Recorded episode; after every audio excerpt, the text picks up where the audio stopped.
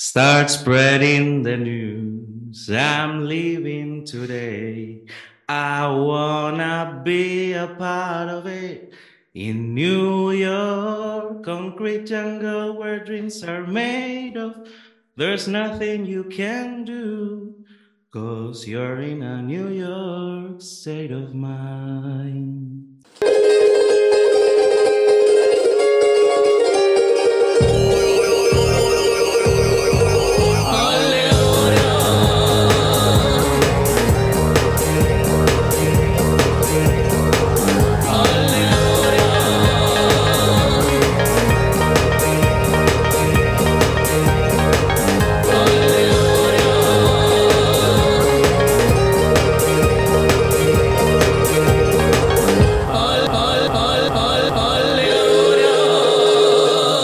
Ella se lo preparó, cariño. Marica, yo pensé que me había equivocado y había puesto Glee. No.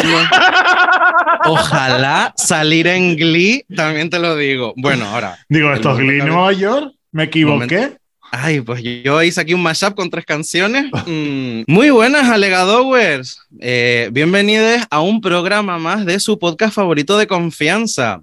Estamos aquí todos muy bien ambientados en Nueva York porque es lo que estas fiestas nos están pidiendo aquí a todos, cariño. Pero bueno, yo no puedo hablar de carnaval sin traerme aquí a mis amigas. Eh, David Urbano, ¿la vida es un carnaval? Eh, la vida, la vida es un carnaval. Bueno, puede serlo. No sé, aquí, para mí no. O sea, la vida es un tango y quien no la baila es un machango, cariño. ¡Hala! Fantástico. Oye, eh, Cristian Gil, eh, ¿marejada es tu amor sobre mi almohada o sobre más sitios? Cuéntanos. Eh, en carnavales sobre la almohada, no. Sobre la almohada solo queda la purpurina cuando llega. Marejada es Muchacho, tu amor por todas las esquinas de las calles. mira, ¿cuánto tardas tú en quitar la purpurina? ¿Cuántas, cuántas semanas tienes tu purpurina en tu casa, mijo? A ver, yo creo que nunca he llegado a quitarla. Tengo purpurina desde que tengo cuatro años. Hay trozos de purpurina por ahí. Comprensible, perfectamente comprensible. Pues chicos, hoy, hoy estemos súper bien acompañados, eh, ya que aquí eh, la gente tiene que saber que aquí tenemos un dilema interno, ¿vale? Un debate interno alegador, porque claro, Cristian es carnavalero y David y yo no somos nada, nada carnavaleros. Entonces, vamos a, hemos dicho, vamos a ver quién sabe en esta isla de carnaval. Bueno, pues nos hemos traído eh, nada más y nada menos que a uno de los, de los periodistas más conocidos y famosos en Tenerife y en todas las islas por su excelente calidad humana y por el y, y por su dilatada experiencia dentro del mundo del carnaval. Eh, bienvenido, Humberto Gonar. Hola, ¿qué tal? Buenos días, buenas tardes o buenas noches, porque esto se escucha más por la noche. Eh, la gente cuando lo escucha cuando quiera, ¿cómo estás? Gordo como un cochino. Y además de eso, Bien, aquí estamos disfrutando, disfrutando de carnaval. Oye, ¿cómo, ¿cómo es que no te gusta el carnaval a ti? a mí, Sí. Bueno, pero eso vamos a entrar ahora. Bueno, pero poco a poco. Esto, esto es así. Eh, no, hombre, tranquilo, eso no duele. Pero bueno, además de aquí contar con la parte periodística, eh, nosotros que, bueno, esto es como un poco la performance porque ya lo habrán leído en el título. Eh, nosotros hemos tenido fe. Nosotros hemos tenido muchísima fe. Tanto es así que nos hemos traído ni más ni más ni nada menos que a Keila Jerez, directora de La Murga Marchilongas. Bienvenida, Keila. ¡Vamos! ¡Reina y señora! Buenas tardes, buenas noches, lo que ustedes quieran. O la murga que ustedes quieran. Yo te estaba escuchando y yo de verdad que no entiendo cómo no les puede gustar el carnaval y pueden tener fe. No lo entiendo. Abriremos, abriremos ese melón, cariño. De verdad. Lo mío es una cuestión cultural, ya lo digo, spoiler. Pero- Spoiler. y lo curioso es que nos conocimos en carnaval. Si no fuese por el carnaval, hubiésemos tardado más en vernos. Es Y verdad, caído amiga. mal. Hermana, es verdad, tienes toda Si la no llegas a ir razón. vestida de gambito, nos hubiésemos caído mal. Hoy contamos eso, hermana, que no hemos contado nunca. No, solo todos los años de carnaval.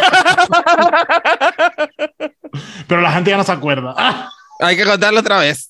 Bueno, se vuelve, se vuelve a contar la historia. Pues pe- nada, pégalo aquí, córtalo del otro. Ay, ¿te imaginas? Ay, volvemos en un momentito. Música de ascensor y el corte.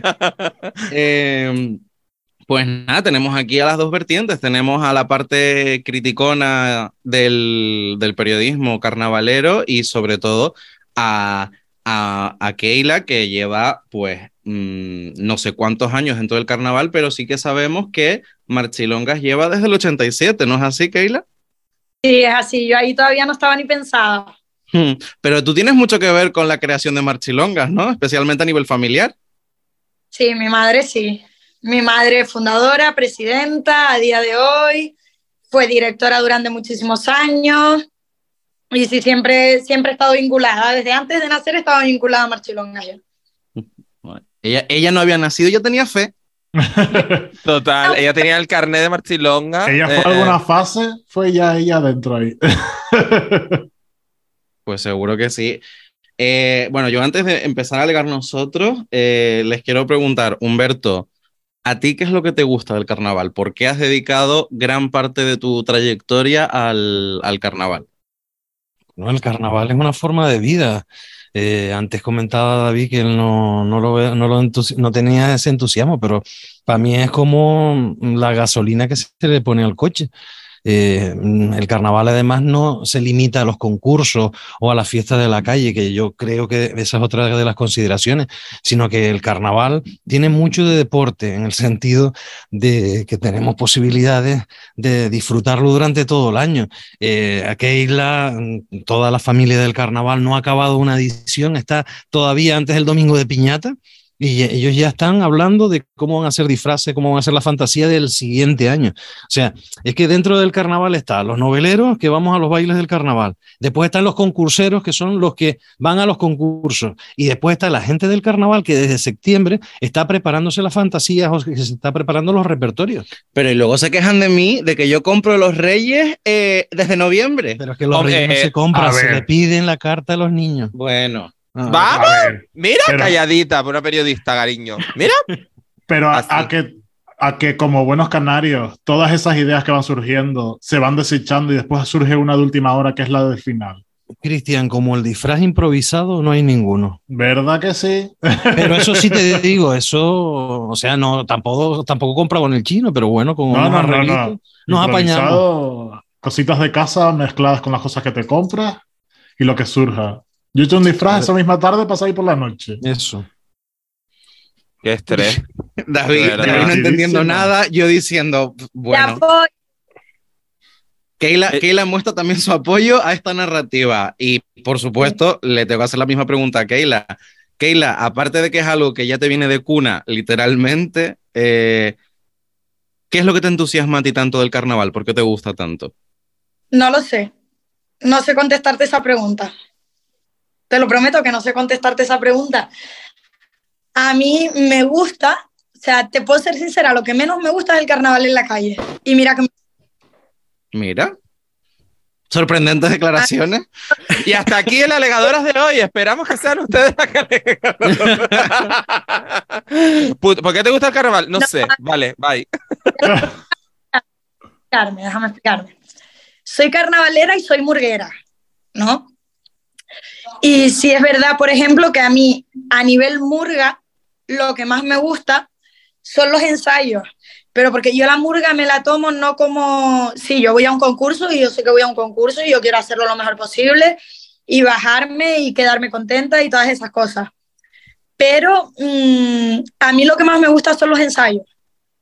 Lo que es de septiembre a febrero antes del concurso, cuando estás ensayando, que sales de trabajar estresada y dices tú, "Ño, ahora tengo que ir a la murga, pero llegas a la murga, te pones a hablar con las chicas, ensayas, vacilas, te ríes, desconectas. Eso es lo que a mí me tiene enganchada al carnaval. Mira, ves, en ese sentido, Keila, yo sí puedo, o sea, sí resuena bastante lo que cuentas conmigo, aunque sea en otro aspecto, ¿no? Y es el, yo creo que en el sentimiento ese de, de comunidad, ¿no? De pertenencia a algún lugar. Y es que eh, yo vengo del mundo del teatro y entonces me, me pasa exactamente lo mismo que a ti, ¿no? Entonces de repente, joder, tengo que- si ahora tengo teatro por la tarde, qué mierda, pero al final llegas, ¿no? Y ves a los compañeros y tal, y entonces empiezas a preparar un texto y, y ensayas, y el texto lo ensayas eh, 40 veces porque es el mismo texto, no cambia en tres meses. Pero entonces le vas encontrando siempre, pues, coño, tu personaje le encuentras como esa cosita extra y tal, y vas descubriendo cositas sobre el mismo, ¿no? Y te vas ilusionando. Y al final es lo que tú dices, cuando llega el momento del estreno, que creo que puede ser lo mismo, ¿no? Que te pasa a ti con el concurso, ya es que casi que el estreno es lo de menos. El estreno simplemente es poner, eh, enseñarle al mundo lo que tú ya has hecho, ¿no? Pero lo más importante es el viaje. Y, y eso sí creo que, que, resuena bastante conmigo por buscar algún tipo de analogía entre eh, tú y yo, cariño, porque de si no, quita, carnaval no, amor, no. Pero sí, sí es guay eso de resonar con, con una serie de personas, ¿no? Que tienen tus mismos intereses de repente. A mí es lo que más enganchada me tiene a este mundo. Claro. Aparte de, no tuve opción. Sí, Yo claro, no porque a, a, ti no te dejaron ni opinar, tú dijiste, estás ya en el embarazo, ya estás y tu madre ensayando. Ya tú saliste, había purpurina ya. Tal cual. Ay, bueno, y, eh, Además que Keila, aparte, aparte de su madre, que es la presidenta y eh, de quien hereda la dirección, bueno, hereda, vamos a ver, comparte, la sucede. Ay, me encanta, eh, espera un momento, las murgas entonces también son como la monarquía, donde los no, títulos se van heredando. No, no, no, en este caso de casta le viene al galgo, ahora también te digo ah, otra cosa, bien. el ojo del amo engorda al caballo. Hombre, siempre. Entonces, venga, venga, Humberto, di otro refrán más para sacar refrán. nada que tiene. Venga, por favor. Aquí en buen árbol se arrima, buena sobra, buena sombra lo cobija. Muy bien, eh, Humberto Bonar tiene 74 años, para 75 el mes que viene. Año arriba, año abajo. bueno, un poco no. lo que lo comentaba antes. Humberto sí. puede tener unos 40, de unos 48 a unos 52 más o menos. Bueno, bueno está ajustado. ¿Tú, tú qué edad me echas, Keila? De unos 48 a unos 52. Es una buena horquilla, dejémoslo ahí y mantengamos el misterio. Dejamos en horquilla. Llamo a Tere. Es cómodo. Ella tiene contacto. bueno, pues un poco eh... lo que comentaba antes de Keila es que, eh, aparte de su madre, también su hermano ha sido componente de Bambones, quiero decir, o sea que está siempre como muy metido el carnaval en la casa. Y estamos hablando de que eh, cuando estás llevando la colaboración, la coordinación de cosas con tanto calado, en casa de Tere, eh, Manuel Ángel, no se respira otra cosa que no sea carnaval durante todo el año. No, no, no, no, no. A ver, un momento. Tú me dices que tú estás en Marchilonga y tu hermano en Bambones. Estaba en Bambones, ya no está, pero sí. Pero llegaron a compartir. 28 Vale, creo que se perdió un poquito el, lo que habías dicho, pero como que compartieron durante 28 años el no. escenario en... No. No, vale, que pues. él tuvo 28 años entre bambas y bambones. Ah, vale, también estaba con los chiquititos. Sí. Vale. Vale, vale, ok. Pero ¿ustedes llegaron a competir, entre comillas, en, en concursos? Sí, claro. ¿Y eso cómo se vive en casa? Porque, claro. Eh, espérate, que peor era, porque resulta que Tere era la, ma oye, la madre de la que estaba al frente de Marchilonga claro. y se medía con bambones en donde estaba su hijo. Claro. O sea, ¿qué dedito me corto? Ninguno. Ninguno, ninguno. Ninguno.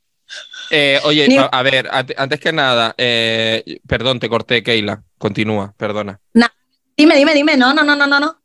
Que digo que igual de repente hay mucha gente que nos está escuchando, pero nosotros somos escuchadas allá en los mares que dicen que va a haber bambones, marchilongas, murga. ¿Qué mierda es esa? Por favor, podemos empezar por ahí de repente, ¿no? Quizá. Bueno, chico. Sí. Eh, de los inicios vamos a empezar. Sí, mira, resulta que había, unas había una fiesta pagana, ¿no? Entonces... no, no, no, no, no, no tires de esa cuerda porque entonces aquí sale la Wikipedia del carnaval no y te puede remontar nada. hasta el siglo XIII. No, no, no, pero vamos a simplificar. Vamos no, a simplificar.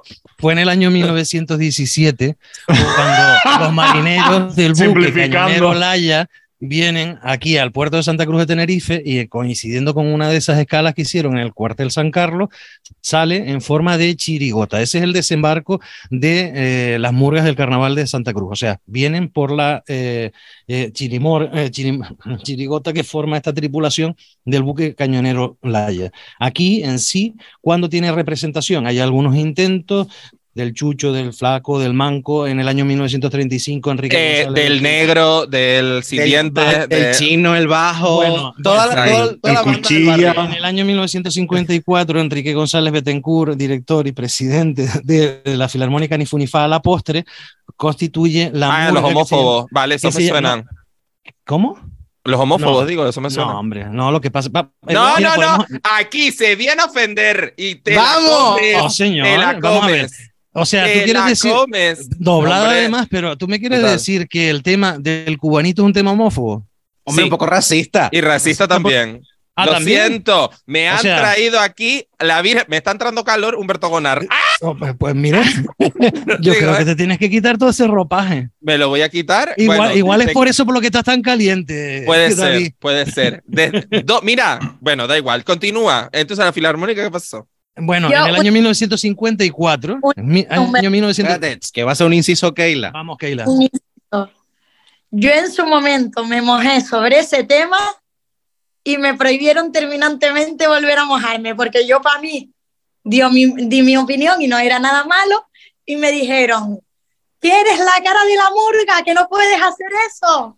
Bueno, pero como aquí no se ve Pero la como cara, no nosotros no, problema. tenemos, nosotros no tenemos ninguna murga, eh, el cubanito Yo, yo no tiene soy muchos la, versos muy homófobos. yo no soy David. la cara de las murgas, yo soy la cara del comunismo, cariño. Mira, mira. la cara de la izquierda soy yo, que hay que limpiar la murga de mucho fascismo, mi amor. Y Marchilón hacer- está en un muy buen sitio. Yo se, puede hacer versito- decir. se pueden hacer versos nuevos, un poquito más modernos. Ahí que está. la que yo di en su momento fue exactamente lo que ustedes están diciendo. Para mí fue, lo viví, lo vi, lo vi así. Muy bien, Keila, gracias, cariño. Ahora hablaremos Gracias. más de eso, del compromiso social de las murgas. De eso hablaremos después. Bueno, entonces, ¿algo que apostillar, Humberto? En el año 1954.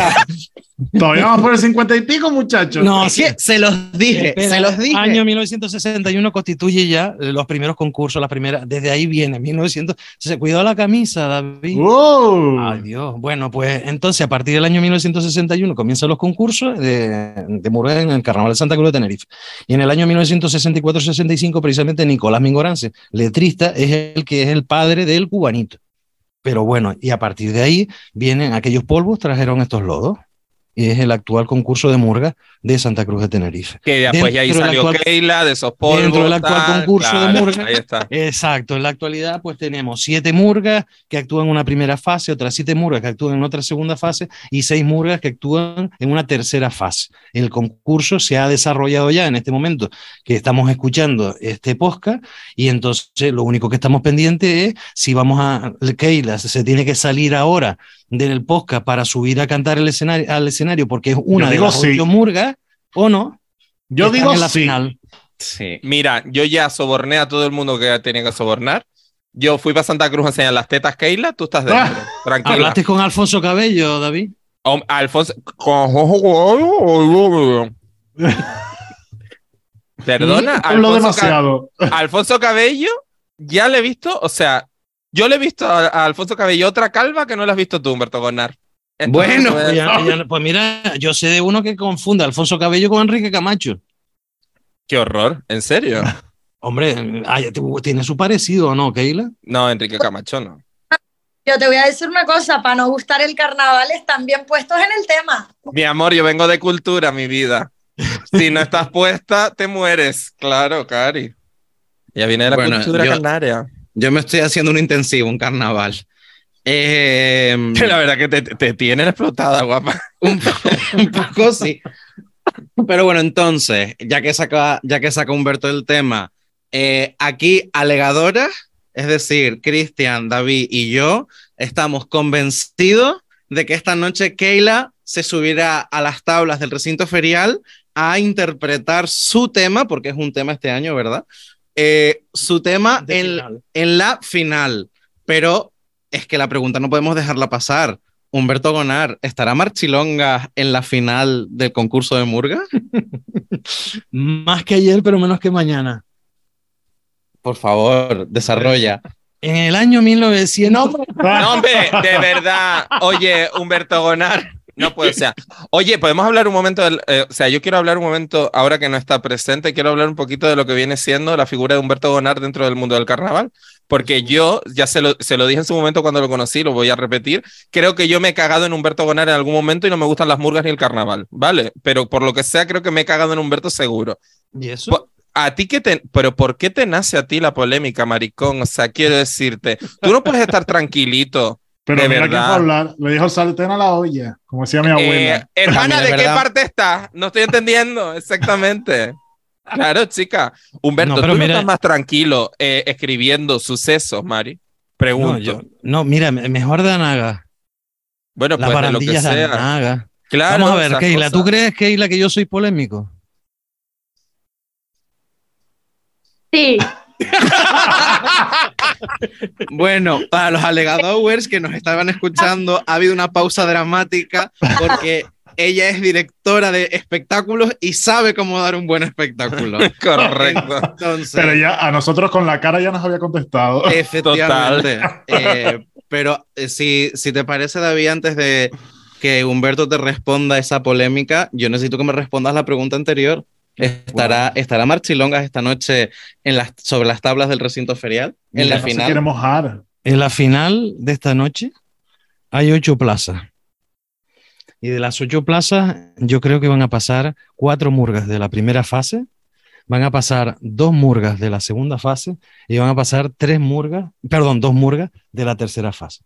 ¿A qué eh, murgas paso yo de la primera fase? A tiralengua, a ZZ, a trabachones y a burlona. ¿A qué dos murgas paso de la segunda fase? A Diablos Locos y a Mameluco. ¿A qué dos murgas paso de la tercera fase? A mm, y Bambones. ¿A quién? Eh, no, sé qué, no sé qué está diciendo Keila, pero me está. eh, Habla, es- explícate. Keila, amiga. exprésate. que lo diga él, que lo diga él. Dilo, Humberto, dilo. Aquí estamos Eh, para alegar. Y octava murga de la noche en la gran final, Marchilongas. Muy bien. Vale, y yo quiero abrir un melón ahí en. No, ¿tú crees que.? Bueno, Keila, como. Keila dice que no? está mintiendo. Claro.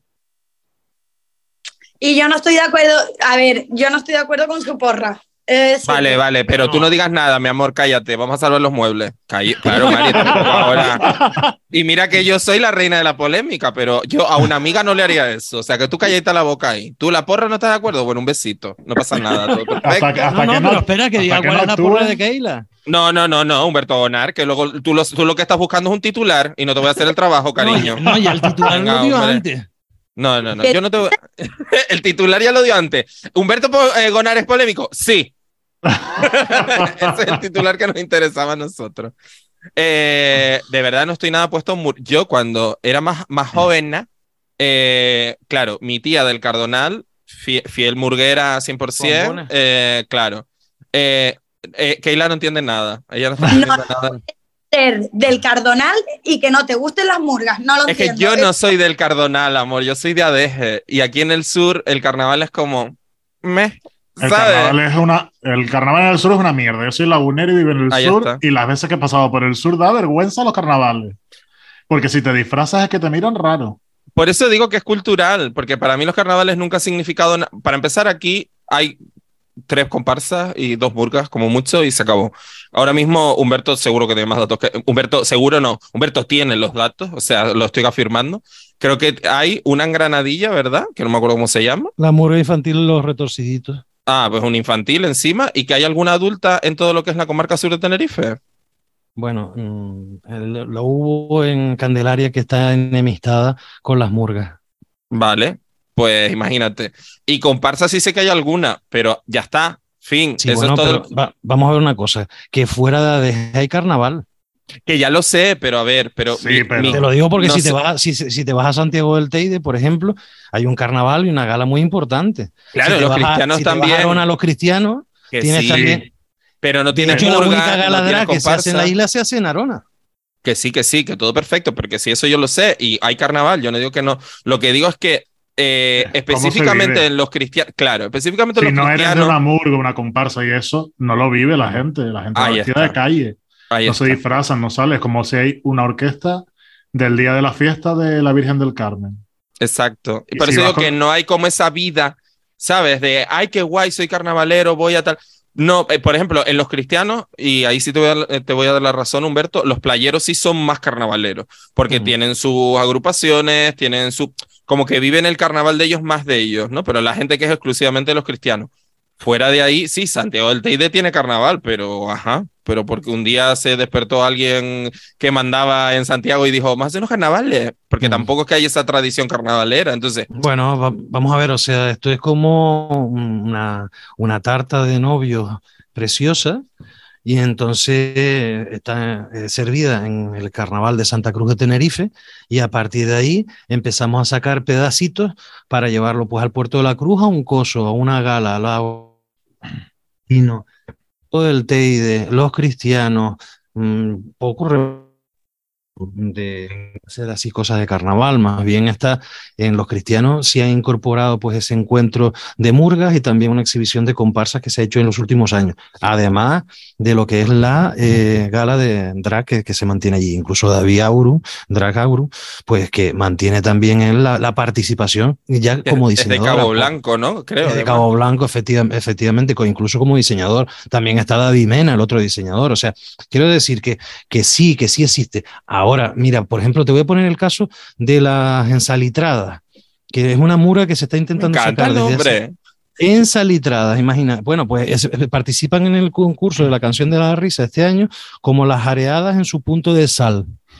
Me ¿Por qué? encantó. Por- porque llevan tres años, tres años para sacar la murga y ellas proceden del municipio de Candelaria. Y como comentaba antes Cristi, me parece, eh, el, o David, el concepto de sacar un grupo en el sur de la isla parece que es muy complicado. eh, todavía se mantiene esa mm, cultura mm, que no, no ve muy oportuno eh, que una mujer deje a su hijo en la casa, se, al marido lo que sea, y que se tenga que ir por la noche porque le da la gana a disfrutar de una murga. Y esa lucha es la que lidera, ap- apuntala, representa Marchilonga. Año 1985, en el barrio de Taco, en La Laguna, en- encima incluso dentro de una, eh, o sea, cerca de una plaza donde estaba, mm, mm, bueno, pues una iglesia, un entorno muy, muy particular. 1987. 1987. Y bueno, eh, lo curioso del caso, estaban los taconudos por medio. La posibilidad, estas eran, las, eran las parejas de los taconudos. Y ellas se lanzan a la aventura a sacar su propia murga femenina. El origen de la murga femenina lo tenemos en Santa Cruz de Tenerife en el 72. Una, mm, una participación puntual que venía desde Arafo. eh, Alfredo era su, su director. eh, La murga se llamaba Las Desconfiadas. Los padres le daban permiso a Alfredo para que sacaran a las chicas de paseo por Santa Cruz, que queda feísimo eso de sacar a las chicas por Santa Cruz, pero, eh, o sea, más feo queda lo de les dan permiso. no, pues es que si no le daban permiso en el 72 no venían para Santa Cruz ni para ningún sitio. Ya, ya, ya. Pero vamos. Bueno, eh, yo te estoy hablando de la lucha. A ver. la lu- Yo te voy a decir una cosa. Yo.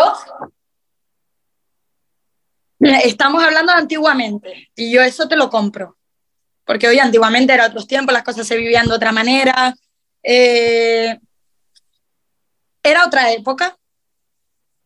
Pero lo triste es que a día de hoy, por mucho que queramos ocultarnos, eso sigue existiendo. Eso es lo Dilo, triste. tata. Dilo, tata. O sea, Claro cada persona libre de hacer lo que le da la gana con su vida. Nadie es, de- nadie es dueño de nadie. ¿Me escuchaste? ¿Me escuchaste, Cataiza? ¿Eh? Escúchalo, Cataiza. Dile a Johnny que se quede mm, con la moto, que tú te vas para las marchilongas. Díselo, Cataiza. Pero es así, o sea, lo que fal también yo tengo la suerte de que mis padres y sobre todo mi madre siempre ha sido muy, a ver, la palabra no es feminista tampoco, sino de defender lo suyo, de yo soy libre de hacer lo que yo quiera porque yo soy una persona, totalmente independiente y a mí nadie me tiene ni que dar permiso, ni que permitir, ni... No, entonces, lo triste es que a día de hoy eso se sigue viviendo, porque que me esté hablando del año no sé cuánto, pues mira, pues lo entiendo. No lo comparto, pero puedo llegar a entenderlo porque era otra época. Pero eh, a día de hoy no entiendo nada. A día de hoy es que no entiendo nada. Que eso todavía sigue existiendo. Y te digo eso como siguen existiendo muchísimas otras cosas que mm, lo felices que seríamos todos, el respeto y la tolerancia y lo complicado que parece que es. Y una, y una cosa, eh, porque es como lo que hay, a veces se nota de fuera, y no sé si de dentro ustedes lo notan, como que siempre se les le da a la gente, no todo el mundo, pero se le da menos valor a las murgas femeninas. Sí, sí. Se da por hecho que no son tan buenas como las masculinas. Sí, pero es que no solo eso, o sea, eh, a mí me hace gracia cuando dicen, no, es que ustedes compiten entre ustedes. Mentira. Nosotras no competimos entre nosotras, nosotras competimos con todas. Y demostrado quedó cuando Triquiconas en su momento se alzó con un segundo premio de interpretación y a los dos o tres años se volvió a alzar con un tercero, una C, si no recuerdo exactamente lo que fue. Yo compito con todas, porque para algo participamos todas en un mismo concurso, pero sí es verdad parece que eh, si a lo mejor hay tres murgas compuestas por mujeres que se merecen estar en la final, no, la, no, o sea, no nos van a pasar ni de broma. Porque es que ni de bromas, ¿por qué? Porque somos mujeres. Porque eso con los hombres no pasa. Existe dentro del, del, del, mundo de la murga, Dios, Pablo sabía por dónde iba a ir. Eh, existe, existen masculinidades frágiles dentro de las murgas, cariño, lo que me estás intentando decir. ¿A qué te refieres? Hay, hay señores de repente que le tiemblan los pantalones cuando ven que hay una murga femenina que los pone en su sitio. Quiero decirte, ¿te ha pasado alguna vez que algún compañero, no voy a decir toda una formación completa porque es más complicado la traviata, eh, eh, no voy a decir ninguna formación completa porque es más complicado la traviata, eh, si alguna vez se ha metido eh, con alguna formación femenina simplemente por hacer un mejor trabajo que ustedes? Sí. O sea, yo, por ejemplo, mm, no recuerdo haberlo vivido porque todavía no he podido disfrutar, por ejemplo, de una final siendo directora, sí siendo componente, pero siendo directora no.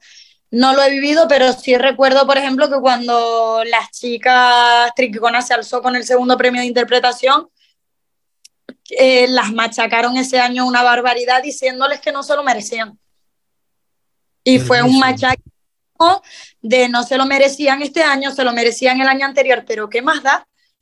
¿A cuántas otras murgas que no son de chicas? Las pasan por el nombre. No, vamos a ver, un segundo, un segundo. Un, besito, Barbones, un besito, Barbones. un segundo, un segundo nada más. Eh, Triquicona pasa o sea, a Triquicona le dan en el año 2014 el segundo premio de interpretación. ¿Vale? Mm. Y en el año anterior, en el que era el año de las quinqueñeras, en el 2013 le dan una accesi. Contextualizando, creo yo. Dime, Keila. No, ellas nunca se llevaron un premio de interpretación antes de del del segundo, porque creo que el Accessit empezó un par de años después o algo así. Quedaron en cuarto puesto, pero no le entregaron el cartón. Vale, Efectivamente. moralmente eran el Accessit de esa edición, de la Carnaval 2013 y en la calle... con moralmente, perdón Humberto un segundo, moralmente me limpió el culo. no, no, no, no, no, no, no. Mira, moralmente no te lo puedes limpiar por la sencilla razón de que ellas caminaban por la cabalgata, y si no que me corrija Keila, y ella siendo cuarta clasificada, la gente le decía que le habían robado el premio. Eso fue en el Carnaval 2013, entonces, y moralmente eran ganadoras de un segundo premio o de un mejor reconocimiento. El problema es dónde estaba. El problema es cuando dice Keila que al año siguiente el jurado, que después ya me puede decir si yo creo que los jurados están amañados o no, pero vamos, el jurado lo que viene es a satisfacer el premio que no le dieron en la edición anterior. Y entonces a Triquicona, en el Carnaval 2014, le regalan un segundo premio de interpretación. Pero le regalan por qué? Porque subieron al escenario y se mantuvieron calladas durante toda la actuación. ¿o no, porque vinieron a compensar más el carnaval 2013 que el 14. Es donde ellas se merecían, incluso hasta haber ganado, si tú quieres, en el, en el carnaval 2013. No me hagas enfadar, Humberto, no me hagas enfadar, no vayamos a empezar. ¡Enfádate! ¡Dile los rollos, Keila! ¡Díseselo! ¿Por qué, Keila? No, no estar de acuerdo contigo, porque a cuántas, ¿por qué se machaca tanto eso con una murga de mujeres como lo fue Triqui Conas en su momento? ¿Y a cuántas murgas masculinas? ¿A cuántas murgas le hemos dicho que.? Eh, muchas se merecían el premio, se merecían el premio y no se lo dieron ese año y se lo dan al día siguiente eh, al, al, día siguiente, al año siguiente, y absolutamente nadie dice que es que ese año no se lo merecían o no le hacen ese machaque. Keila, no se, ha dicho, sí se ha dicho hasta la saciedad que Diablos Locos ha pasado a la final sin haberlo merecido. Palabras de Humberto eh, Gonar, Gomar te iba a llamar. Palabras de Humberto. De los Gomares de toda la vida. De los Gomares de toda la vida. El machaque no ha sido lo mismo. Yo eh, lo siento. Ahí estoy. Yo estoy muy de acuerdo con Keila. Obviamente no me gusta el carnaval, pero leo la prensa. Por lo que sea, tengo ya esa mala costumbre. Leo a Humberto Gomar. No le, gusta, el carnaval, pero le gusta el salseo. ¡Hombre, no! ¡Hombre! y es verdad que muchas han sido las voces eh, que se han alzado varias veces eh, para, bueno, justificar pases a la final eh, que son injustificables desde el punto de vista repito, estoy reproduciendo palabras simplemente porque yo no tengo ni puñetera idea de murga, de que, bueno, que parece ser que varias veces eh, Diablos Locos y Bambones han pasado un poco, pues, porque por el nombre, cariño. eso lo sabemos. yo creo que es parte de lo que cansa un poco a la gente de los concursos de murga. Que al final hay cosas yo que, creo que más le cansa a la gente. Yo francamente creo que más le cansa a la gente que aquellas murgas que tienen igual de condiciones que otras pasen años y no mejoren. Yo creo que solo se fija en las que siempre tienen el mismo nombre. Pero graves declaraciones de Humberto Gonar en alegadora. Mira, yo graves declaraciones. Yo te, digo una cosa, solamente con el pasacalle, yo creo que eh, le vale a más de una murga para estar en la final. Y las otras cantando pasacalle, eh, dos temas y despedida. Mm, vamos, pues lo propio, no, que no se molesten que por el pasacalle pasan otras. Yo creo que ese, ese calor, cuando tú te vas al recinto ferial, tienes 7000 personas, está toda la plaza, eh, todo el recinto de pie. Claro, pero es que entonces no compongan una canción nueva, es que si van a ganar por el pasacalle.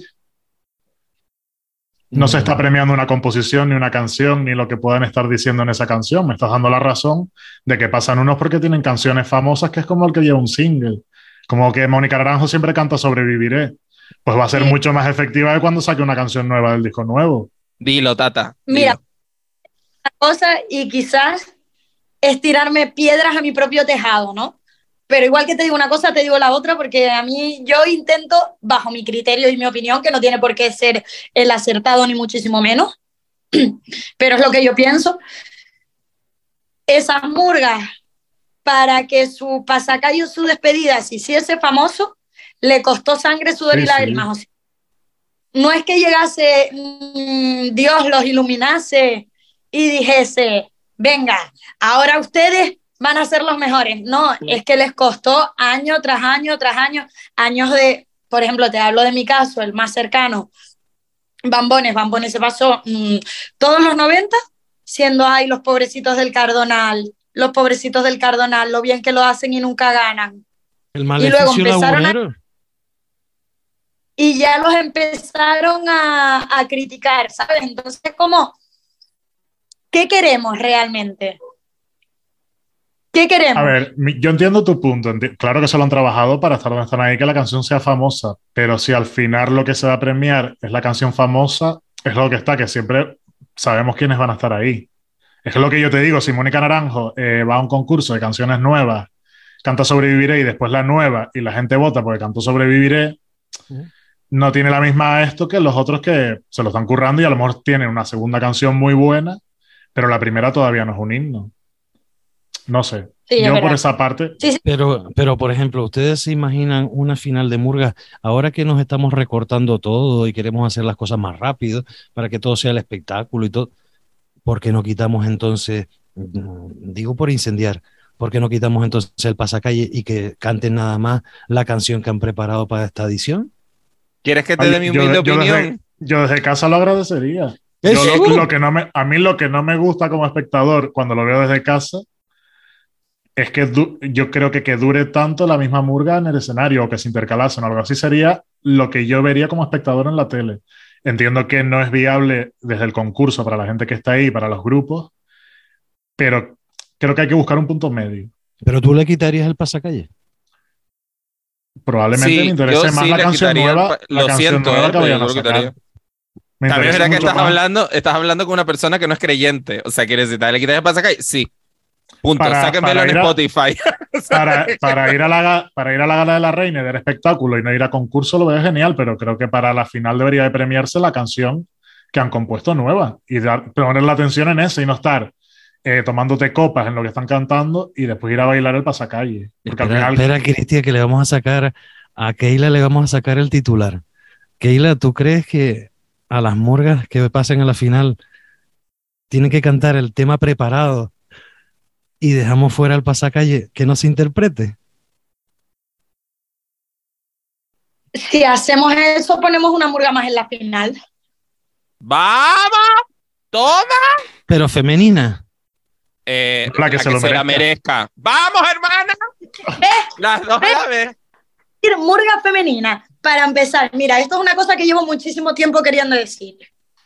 La palabra murga, la murga, el artículo que lleva es femenino. Dilo, Tata.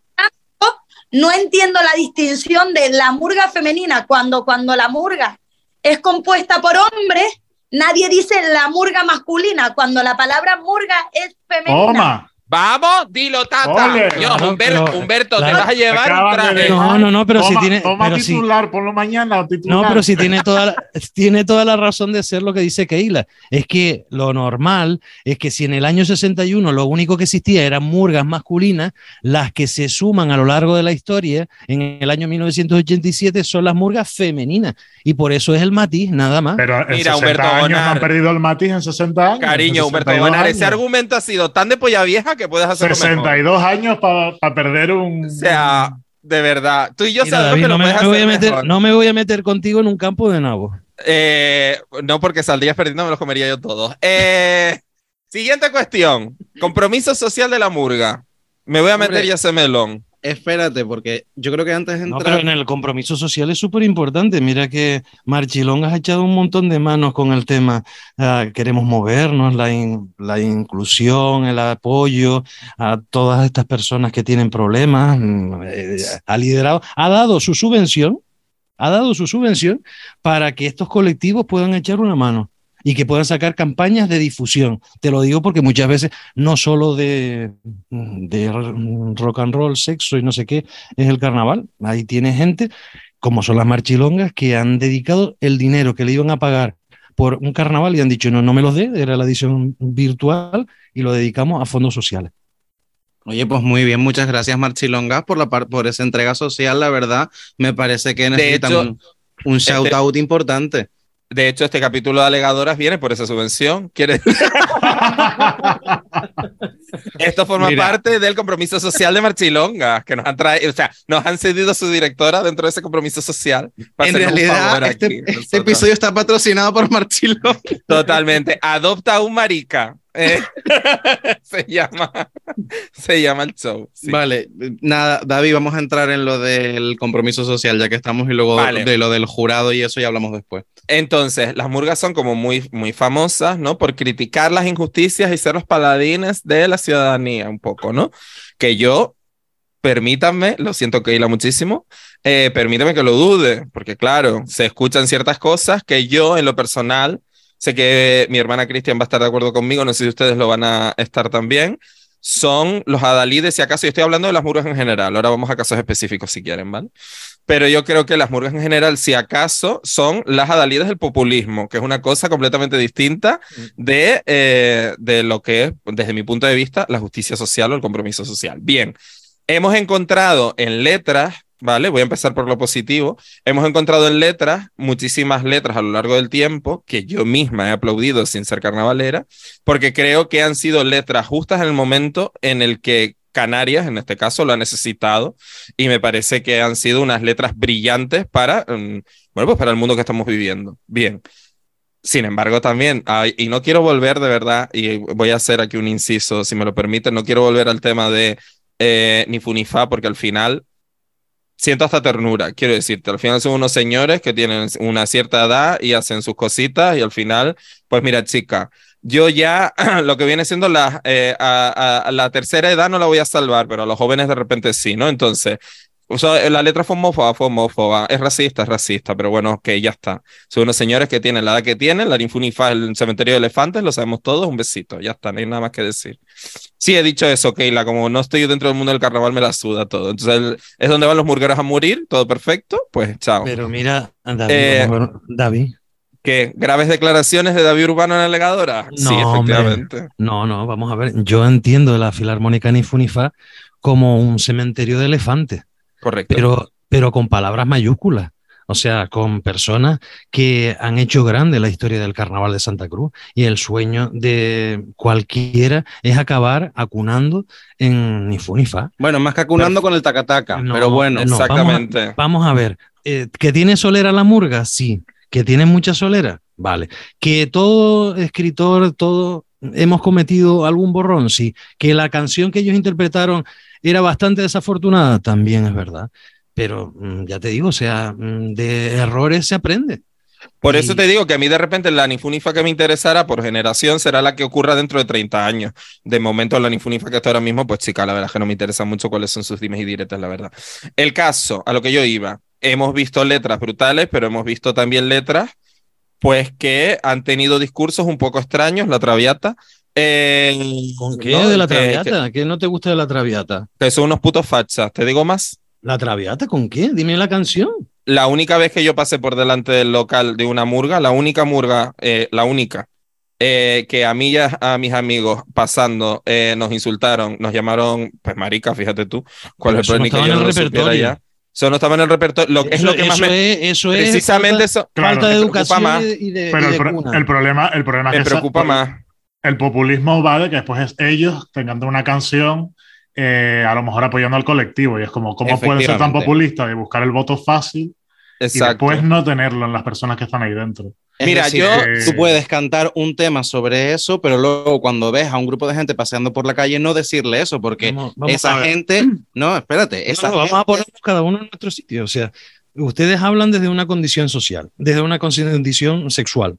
Vamos a ponerme, me voy a poner yo en mi condición. Entonces, mm, ahí tiene que. ¿Y cuál es la condición sexual de, de Humberto Bonar, que Isla lo sabe, ¿verdad? Ya, ya, aquí todos lo sabemos, Humberto, continúa. no la comparto. Ay, no la compartes. Bueno, bueno eh, el tema se, se, habla de la Nifunifa, si cantó mal, de la homofobia, ¿no? vale. Y cuando a mí me cantan y me llaman gordo, ¿quién me defiende? Pues precisamente es a lo que quiero ir. O sea, quiero decirte, yo estoy hablando de maricón, puedo hablar de gordo, podemos hablar de eh, comentarios machistas. ¿Tú crees que es gracioso a Keila? Le hace un montón de gracia que hasta hace 10 años haya unos señores con peluca eh, que están barriendo un escenario. Porque yo, si me pongo en su, desde su punto de vista, no me haría ni puta gracia, la verdad. Y esto ha ocurrido y no, y no, y no ayer. O sea, y a mí no me hace ni puta gracia que haya unos señores con peluca barriendo el escenario, haciendo cosas limpiadoras. ¿Esa canción existió o no existió? No sé qué murga era, pero yo la vi. Con lo cual, era un tema donde salían los señores hacían un rollo de humor que eran todas limpiadoras. Eh, por favor. O sea, clasismo y machismo en una misma canción. Es que, vamos, lo han tenido todo, de verdad. No sé qué murga era, repito. Capaz que es alguien que ustedes quieren mucho o whatever, me da igual. Pero limpiadoras en un escenario, tío, en serio. Y haciendo una canción eh, de chiste. Eh, mira, de verdad, yo creo que hay límites yo creo que hay límites, etcétera. En fin, a lo que yo voy. David, que no son profesionales, David. Vamos a ver, o sea, que esto. Desde el momento en el que te subes a un escenario, Humberto Bonar, tienes que tener algún tipo de responsabilidad con, lo que, con el mensaje que vas a entregar. Que, o sea, es que es así. el problema es que los letristas. Es así. Creo que donde está el tema es que hay unos letristas que les hacen unas letras, ellos las cantan y nos quedan, déjame terminar, nos quedan, les quedan muy bonitas en apoyo a la mujer, homofobia, inmigración, todo esto lo apoyan, pero después no les han enseñado a ellos lo que están cantando. Entonces, por eso nos parece súper populista que veamos a un grupo de personas que después otro día en la calle a lo mejor nos persiguen y nos pegan. O nos llaman maricones, o negros, o lo que sea. Entonces, igual nos parece un poco populista, o gordos. Igual nos parece un poco populista que canten esas letras y encima se lleven un premio por eso. Por eso yo no estoy tan de acuerdo. O las típicas letras de. ¿Sabes qué es lo triste? Que no se llevan el premio por eso, sino porque tú te subes a un escenario, eh, tienes el recinto lleno, o la Plaza España llena, o lo que quieras tener lleno, y cantas a favor de la mujer. Y ya está. Y todo el mundo se levanta y te aplaude. Es que el premio no se lo da ni el jurado, el premio se lo damos nosotros, los que lo estamos viendo. Y no nos paramos a pensar y decir, Dios, somos unos hipócritas. Nos ponemos a cantar esto y después realmente en nuestro día a día, en nuestra vida, en lo que, en lo que sea, no cumplimos realmente con lo que nos damos golpitos de pecho. Porque es pues verdad, porque todo, todo, todo murguero se sube y se da golpitos de pecho, ¿no? Porque yo, porque nosotros, porque deberíamos, deberíamos, deberíamos, deberíamos, pero es que no lo hacemos. Voy a hablar de mi experiencia personal. escucha, nos aplaude. Exacto. Voy a hablar de mi experiencia personal. Yo única, una única vez he estado dentro del local de una murga que fue Mameluco en su momento, porque tenía un amigo que estaba Mameluco, amigo por cierto, maricón también, eh, y estaba Mamelucos y sin ningún tipo de problema, todo perfecto, genial. Eh, yo, estaba, yo estuve bebiendo en el local, no tuve ningún tipo de problema, todo maravilloso, tal. Ahora, que yo esté bebiendo en un local y que haya un grupo de tres, eran tres chicos, literal, tres chicos. El resto de personas a mí me había tratado todo de puta madre, pero que haya tres chicos que estén mirando hacia mí y a mi grupo de amigos, que éramos cinco, y además bien magallotes, ellos, ellos otra cosa no, pero valientes, cinco magallotes, y ellos mirando, haciendo comentarios por los vagines y riéndose mientras nos estamos mirando. Colega, para empezar, estoy aquí porque un colega tuyo es componente. Solo por eso igual ya deberías respetar un poquito, ¿sabes? Eso para empezar. En segundo lugar, eh, en serio, o sea, quiero decirte, Mamelucos que justo ese año además tenía un, pues una letra eh, antihomófoba, o sea, un rollo muy bonito, perfecto y tal, es como, es que quiero reforzar el argumento de Keila, no has entendido nada. Es que no has entendido nada, es que eres un loro, es que estás repitiendo unas palabras que además terminan todos con un no sé qué, ¿sabes? Y no has entendido nada. O sea, le estás dando importancia a un argumento para que la peña te aplauda y no has entendido nada, José Luis. José Luis, hola, no has entendido nada. Y ahora, y voy a decir, y, y con esto si me voy a mojar, jamás he escuchado una letra de una murga femenina que caiga en esos tópicos. Nunca. Nunca. No sé, hagan las cuentas, ¿eh? Ustedes hagan las cuentas si me lo permiten, pero yo creo que eso no le podemos achacar nunca una letra ofensiva a una murga femenina, jamás. Cristian, yo no sé si tú, querías comentar algo porque estabas ahí. No, es que básicamente era. No, no, era como sí, sí, para arriba, ah. para arriba con el dedo, en plan. Bien, bien. Ana Locking, vamos. Vamos. básicamente, eso que me suele llamar mucho más la atención en, en, en las murgas. El, a todo el mundo le gusta la canción crítica, a mí me encanta la canción de humor, porque me parece siempre que la crítica o entra en el populismo o entra en el de siempre. los políticos nos roban y no sé qué, es como originalidad o hazme una canción del humor, te inventas una historia y dentro de la historia puedes tener hasta propia una crítica social de verdad. Cuando van por ahí me gusta muchísimo más que cuando es ese rollo de vamos a decir que el alcalde es malo, el concejal es malo y todos son malos. Ya lo sabemos. Todos los años nos dicen que son malos, este el que esté.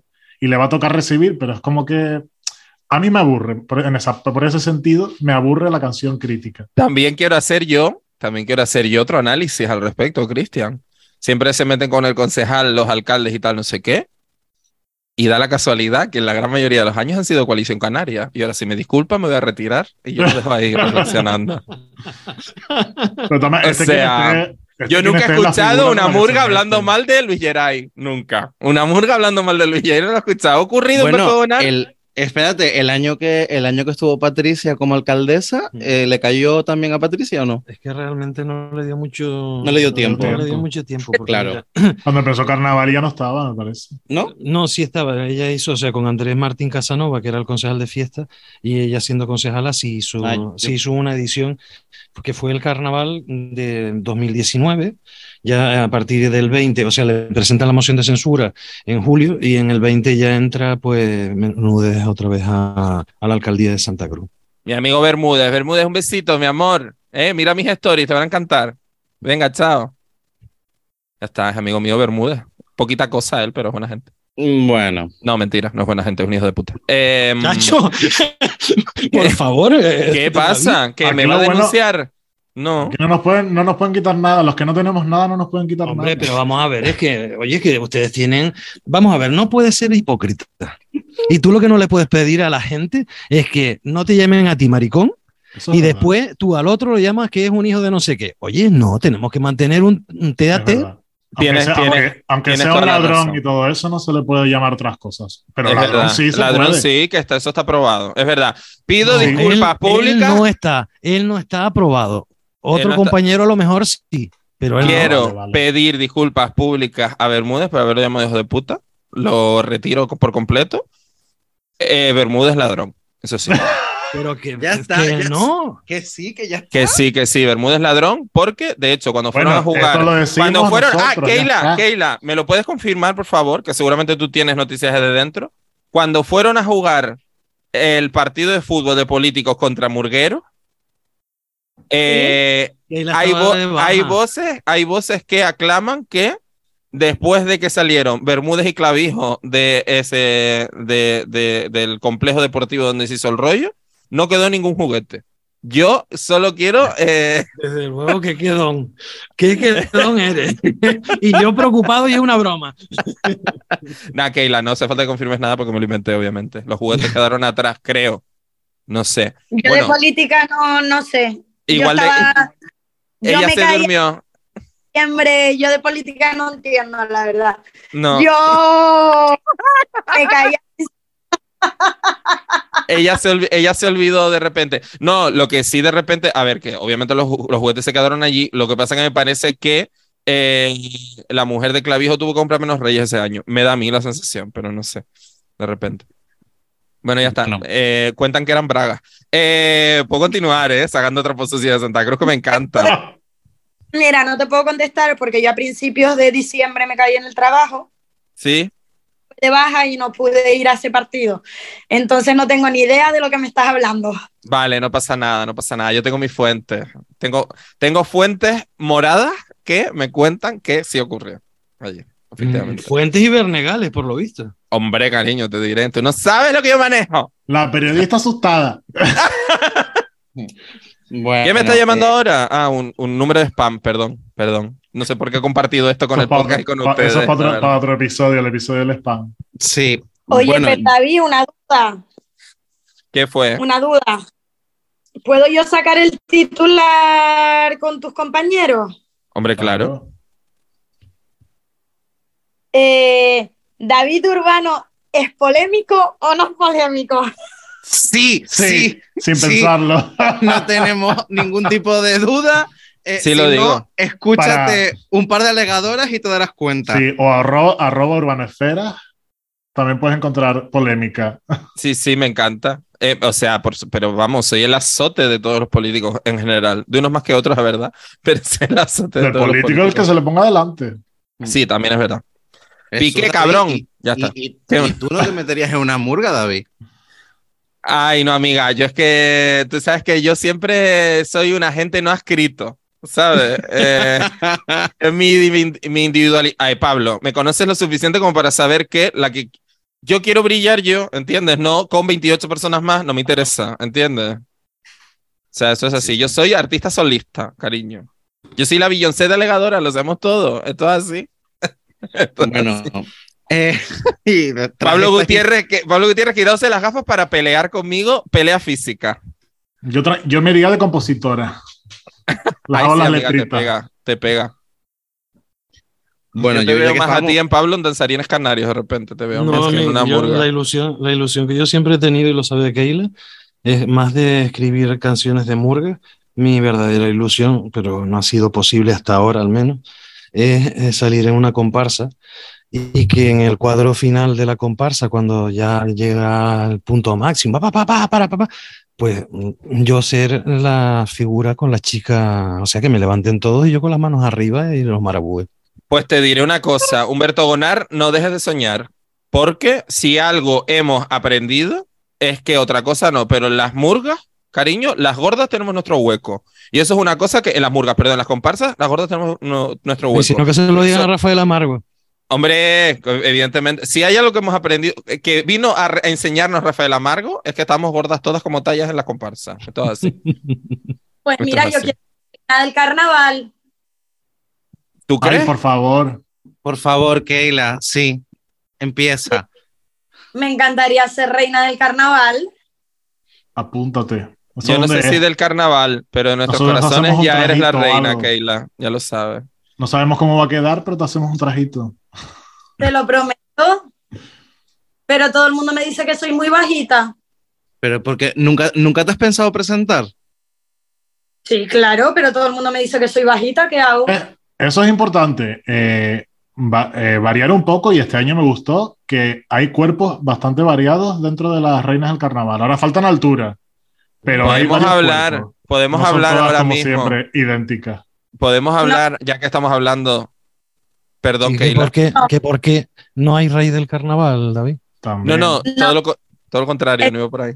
Más importante, si algún diseñador me está escuchando y quiere que su traje sea ganador, tiene que sacarme a mí dentro del traje. Muy bien, Keila, dilo Tata. Nosotros te apoyamos desde aquí y haremos campaña. Bueno, eh, nos llevas a la gala, por favor. Arroba eh, Santi Castro, Dani Paje, Juan Carlos Armas, eh, Marco y María, todo el mundo. Perdona. Arroba a esa gente. Expedita, expedita que hace nos traje buenísimo. ¿Ves? ¿Ves? ¿Ves? Ah, expedita siempre en nuestros corazones. Hombre, por favor, Humberto Bonar, ¿qué tiene que decir de expedita? Pregunto. Pero no le tienes la lengua. Bueno, Expedita es la reina de los efectos especiales, incorpora el acetato y bueno, pues mm, ha hecho unos trajes con muchos efectos para disfrutar desde lejos.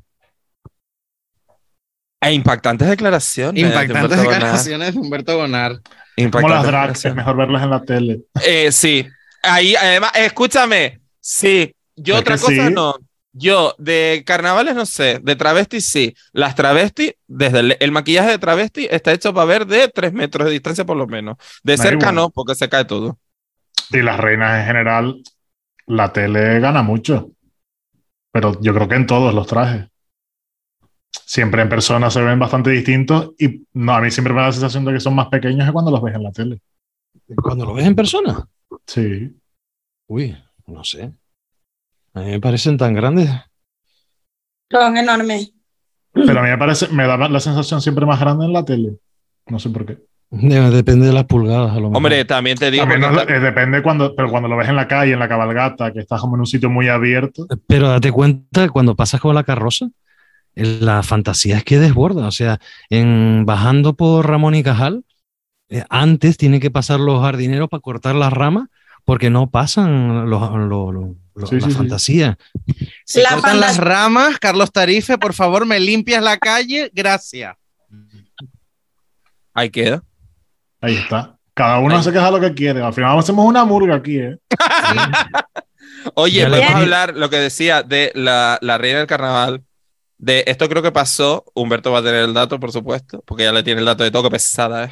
eh va a tener el dato de la Humberto de la marica enfadica de La Palma que echó, echó a la piba que iba a sacar su, su fantasía. Eso fue de Josu Riverol. Espérate en que. de Aridane el pasado agosto. Te, te, te, agradezco esa pregunta porque es que hay una intrahistoria con eso mucho más divertida. Que ahora te va a contar Humberto. Vale, pues yo lo que quiero decir es que eh, la marica quería salir, no sabía cómo, y la yo como agua sucia, dijo, me el traje, me lo pongo yo, y punto. Por eso, no, pero mira, rey y reina del carnaval. En la gala de elección de la reina de los Llanos de Aridane, que es donde ocurrió en el pasado verano, de justo después del carnaval de junio que celebramos en Santa Cruz, eh, ya era la segunda o tercera edición en la que en la elección de la reina pueden participar chicos y chicas también. Ah, está puesto en las bases. Sí, sí, sí, sí. Ah, sí, vale, qué guay. Sí, sí, sí. O sea que pueden hacerlo. ¿Qué pasó?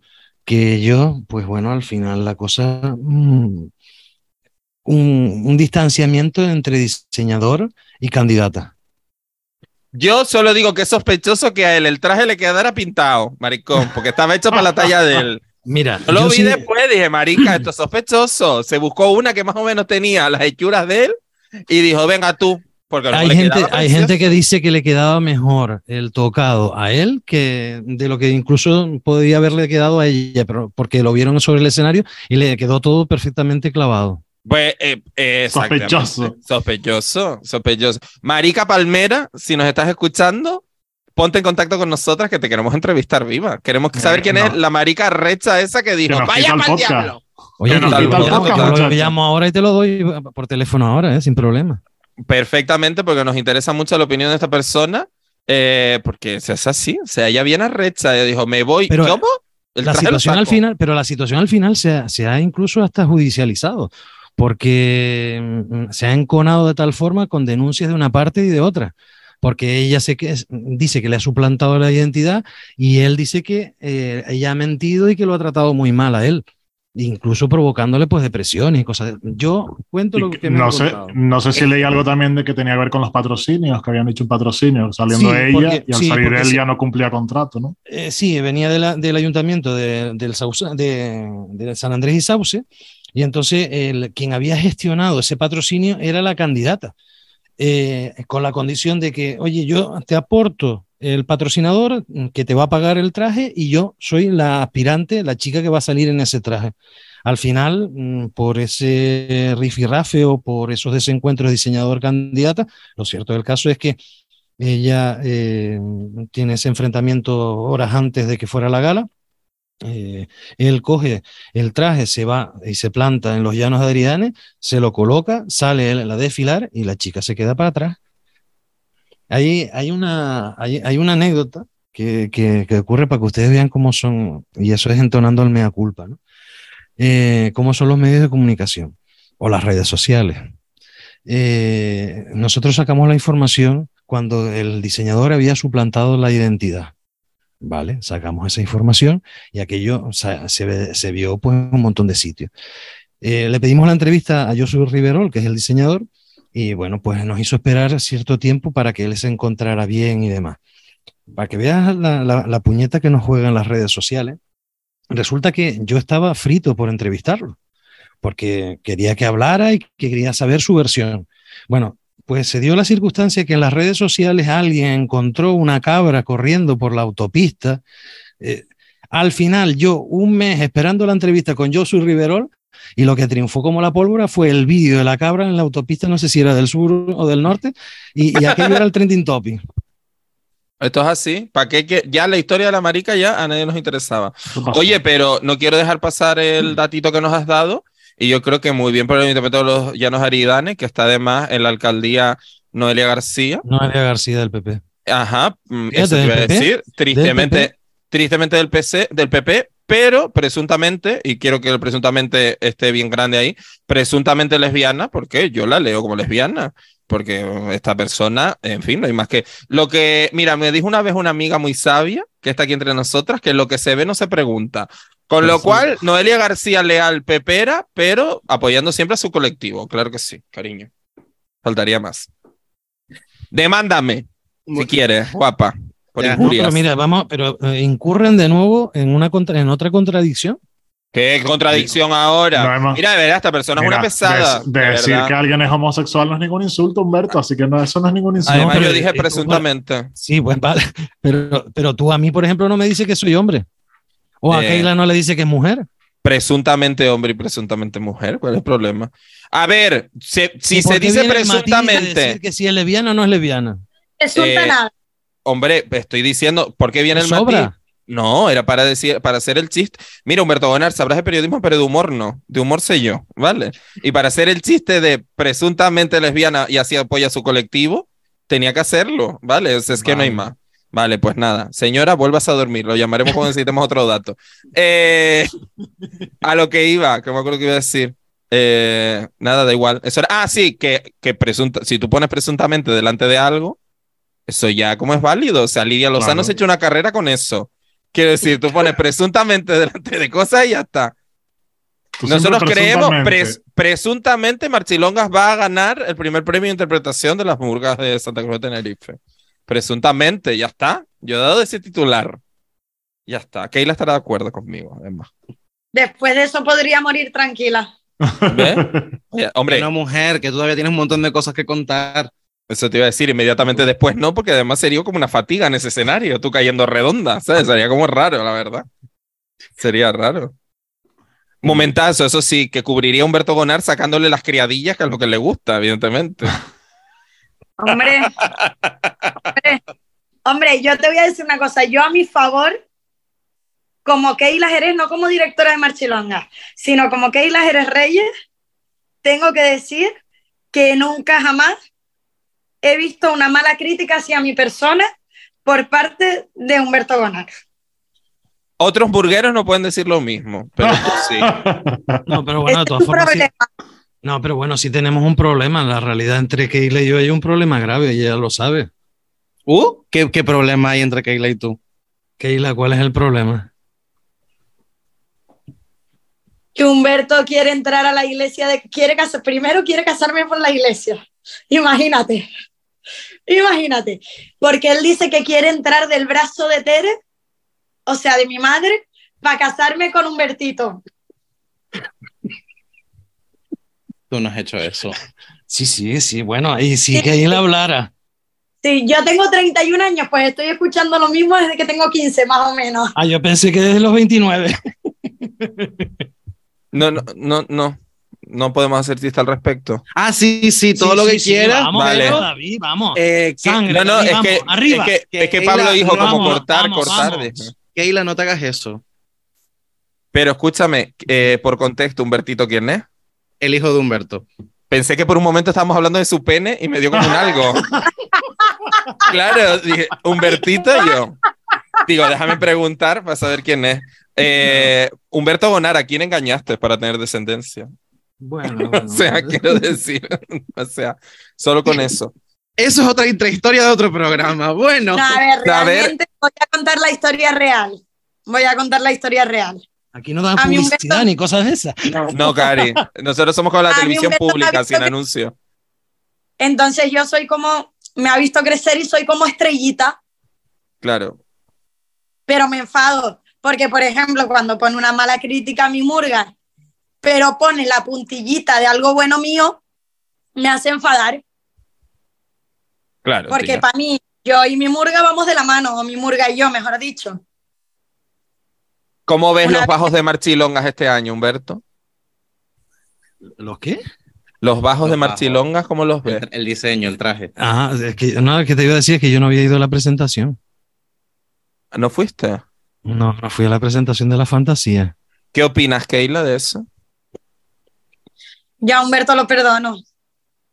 Ay, Keila, yo buscando la sangre y tú, chica, de verdad, no puede No. ser esto. ¿eh? Humberto no fue, pero perdono. tiene la invitación. Muy bien. Y quiero que ustedes lo vean para que sepan que lo que hemos dicho nosotros muchas veces en Alegadora, el hashtag oficial es más fe que las marchilongas. Correcto, ahí estamos, sí, señor. Aquí eso me esto me parece una historia de reapropiación y de empoderamiento por parte de Marchilonga que eh, yo personalmente lo aplaudo. Y lo- aquí lo aplaudimos alegadoras entero. Sí, pues. Alegadoras lo aplaude porque me parece como un, como, como han dicho Cristian y David en otros programas, una reapropiación del nombre y de la broma y de todo, y decir, pues sí, chica, vamos a tirar para adelante con, con esto que tenemos y... eh, van, a tirar, van van a tirar más también, Pablo. ¿Cómo? Que Marchilongas va a tirar bastante más, ¿no, Keila? Sorprendentes exclusivas, no, No sé, lo sé. cuenten. El, el hashtag que aparece en la entrada que pone. Más fe que, Más fe que las Marchilonga. marchilongas. Y aparte de la entrada, lo vamos a ver en algún otro sitio, ¿no?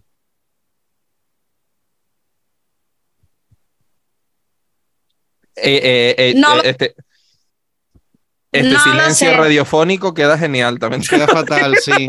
No, hombre, pero lo decía, vamos a ver, y a No. mí me viene. Me encantaría poder decirte que sí. Vamos a ver, pero lo podemos, lo, No lo podemos sé, de- ojalá. lo podemos decir porque seguramente ya las personas que han escuchado el podcast vieron la No, final. no podemos decir. No, no se puede decir. Vale, pues no se puede decir. Bueno, ya No lo aclararemos nosotros en Stories después de que pase la final, pero vaya. Eh, todo está estupendo. Eh, bueno, yendo un poco a la parte de cómo iniciábamos el podcast, que yo les preguntaba a ustedes qué es lo que les gustaba o no del carnaval, ahora nos vamos a ir a nosotros y ustedes quiero que sean quienes, quienes nos asesoren o nos comenten o nos sugieran qué podemos hacer. Vamos a empezar por la parte más positiva. Cristian, ¿qué es lo que te gusta o qué es lo que te atrapa a ti del carnaval? Eh, primero, lo primero, primero que vivo del carnaval es la gala de la reina, pero porque desde pequeño la vivo con mi madre en plan de hacer porras a ver quién gana, porque ves un poco, eh, ves un poco las comparsas, ves las murgas que ganaron. Finales de murga he visto algunas, pero no tantas, pero sí que alguna me, he gozado.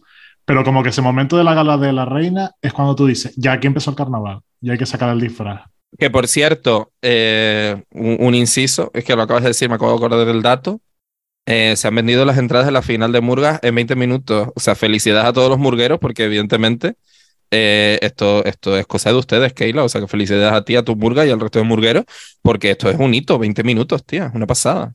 Y en dos horas se vendió la final, el bono murguero, la gala de elección de la reina y el concurso Sí. de comparsa. Se vendió Madre todo. mía.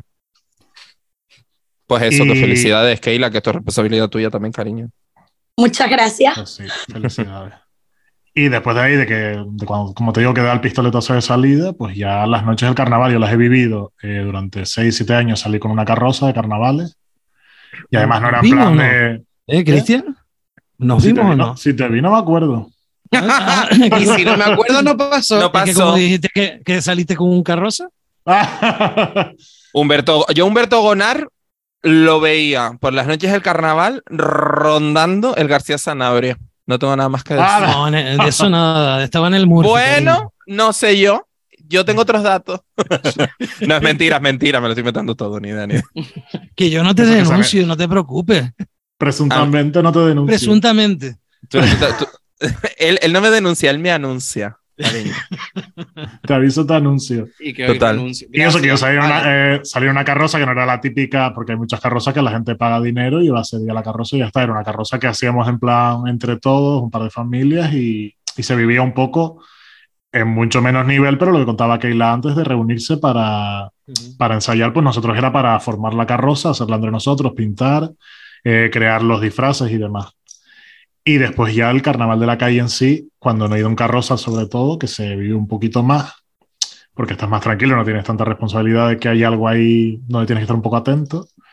Porque creo que es una fiesta que no tiene que ver con ninguna fiesta que tú puedas salir de noche de fiesta un día ni nada. Eh, conoces a la gente, hay un ambiente muy divertido, eh, te mueves, hay distintos sitios a los que ir que todos son distintos al anterior, haces amigos increíbles, te ríes de los disfraces, después si eres de los que te crees el disfraz que llevas, tienes esa fantasía toda la noche de meterte en el papel de quien seas esa noche y de jugar con el papel de quien sean los demás. Y yo creo que esa parte es súper divertida y solo se da en el carnaval.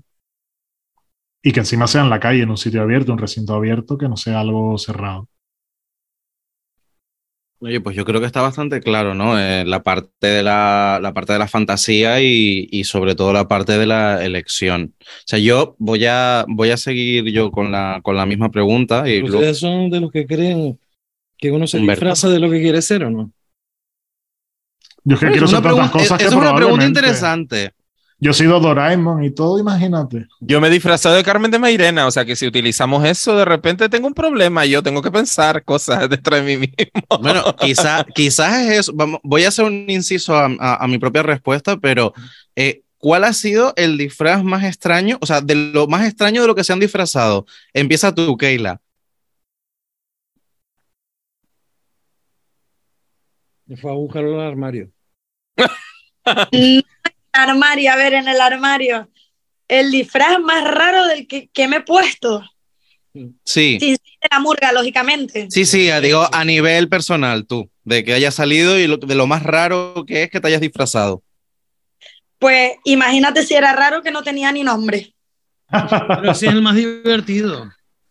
Imagínate si era raro. Yo abrí la, todas las bolsas que tengo arriba y dije esto con esto, con esto y con esto. Y aquello no tenía nombre, tanto que no tenía nombre que le dije a mi padre, papá, y si me preguntan de qué voy disfrazada, ¿qué digo? Y me dijo, tú que vas de carnaval. Vamos, gran pregunta, es una alegoría de la fiesta. Oye, muy bien, muy bien. Cristian, tú que es de lo que más, lo que más te el más, el más que ha sido inventar algo de la nada se lo inventó Dani y después la fantasía la creamos juntos y fue el que creamos una tarde-noche y cuando lo acabamos a las 12 de la noche nos lo pusimos y nos fuimos para Santa Cruz, desde el Médano. Y fue el superhéroe inventado que era Super Penca. Y yo hice, íbamos todos de verde, con una faldita roja, capita, y yo hice la S de Superman, pero era SP de Super Penca, y pencas pegadas por todos lados. Y lo más divertido es que no hacía falta decir el nombre. Pues la gente nos miraba y decía, las superpencas, las superpencas. Y la verdad fue muy divertido y creo que fue raro porque no era nada, no sé de dónde le salió la idea, pero no era nada que existiese. No, pero está muy original. Humberto, ¿tú? ¿Yo? ¿De qué? ¿Cuál ha sido el disfraz más raro que te has puesto? Bueno, los disfraces más raros quizás era cuando yo participaba en el concurso de disfraces. La verdad, sí, o sea, si ahora asocias, yo me disfrazaba de Mini, de Mini, por ejemplo, con de Rockefeller, con careta, disfraces así para el concurso. Pero sí, los disfraces más disparatados que me he puesto no han tenido nombre, sino han tenido aventuras. Oye, ¿cómo se nota que ella es periodista, cariño? Qué bonito. ¿Te gustó la tinta? Me gustó, me gustó la tinta. Yo soy más de. Bueno, me voy a callar. Del calamar. Eh, eh, sí, sí, exacto.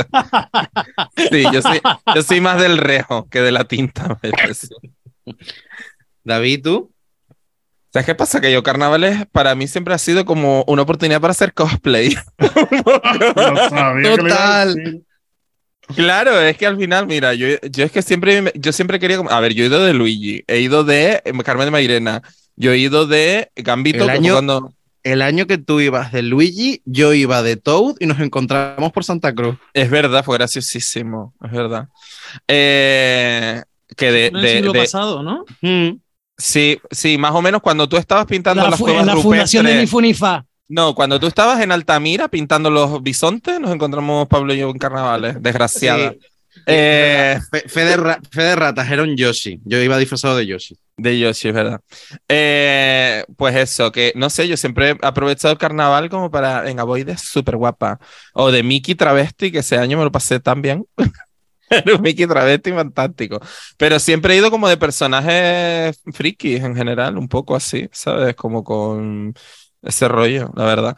He ido, una, una vez me puse un traje porque nuestra amiga en común, Christy, iba de Lady Gaga y yo me puse un traje iba de la seguridad de Lady Gaga, porque ¿por qué no? ¿Sabes? Sí, sí, en plan carnavalera. Es súper carnavalera. Qué divertido el disfraz. Eh, por eso te digo que al final yo siempre he ido de, o sea, para mí el carnaval era como si quiero cosplayado de cosas. Una vez fui, tuve, tuve, tuve eh, el coño con 15 años de pedirle a mi madre un disfraz de Legolas. Hasta ahí puedo, puedo imagínense este cuerpito de Legolas, ¿sabes? Imagínate. y antes de que Pablo diga el de él, por favor, gente que nos escuche, un tutú no es un disfraz. ¡Gracias! Cúrrenselo un poquito. Solo un tutú vestido de negro no es un disfraz con un antifaz y ya está.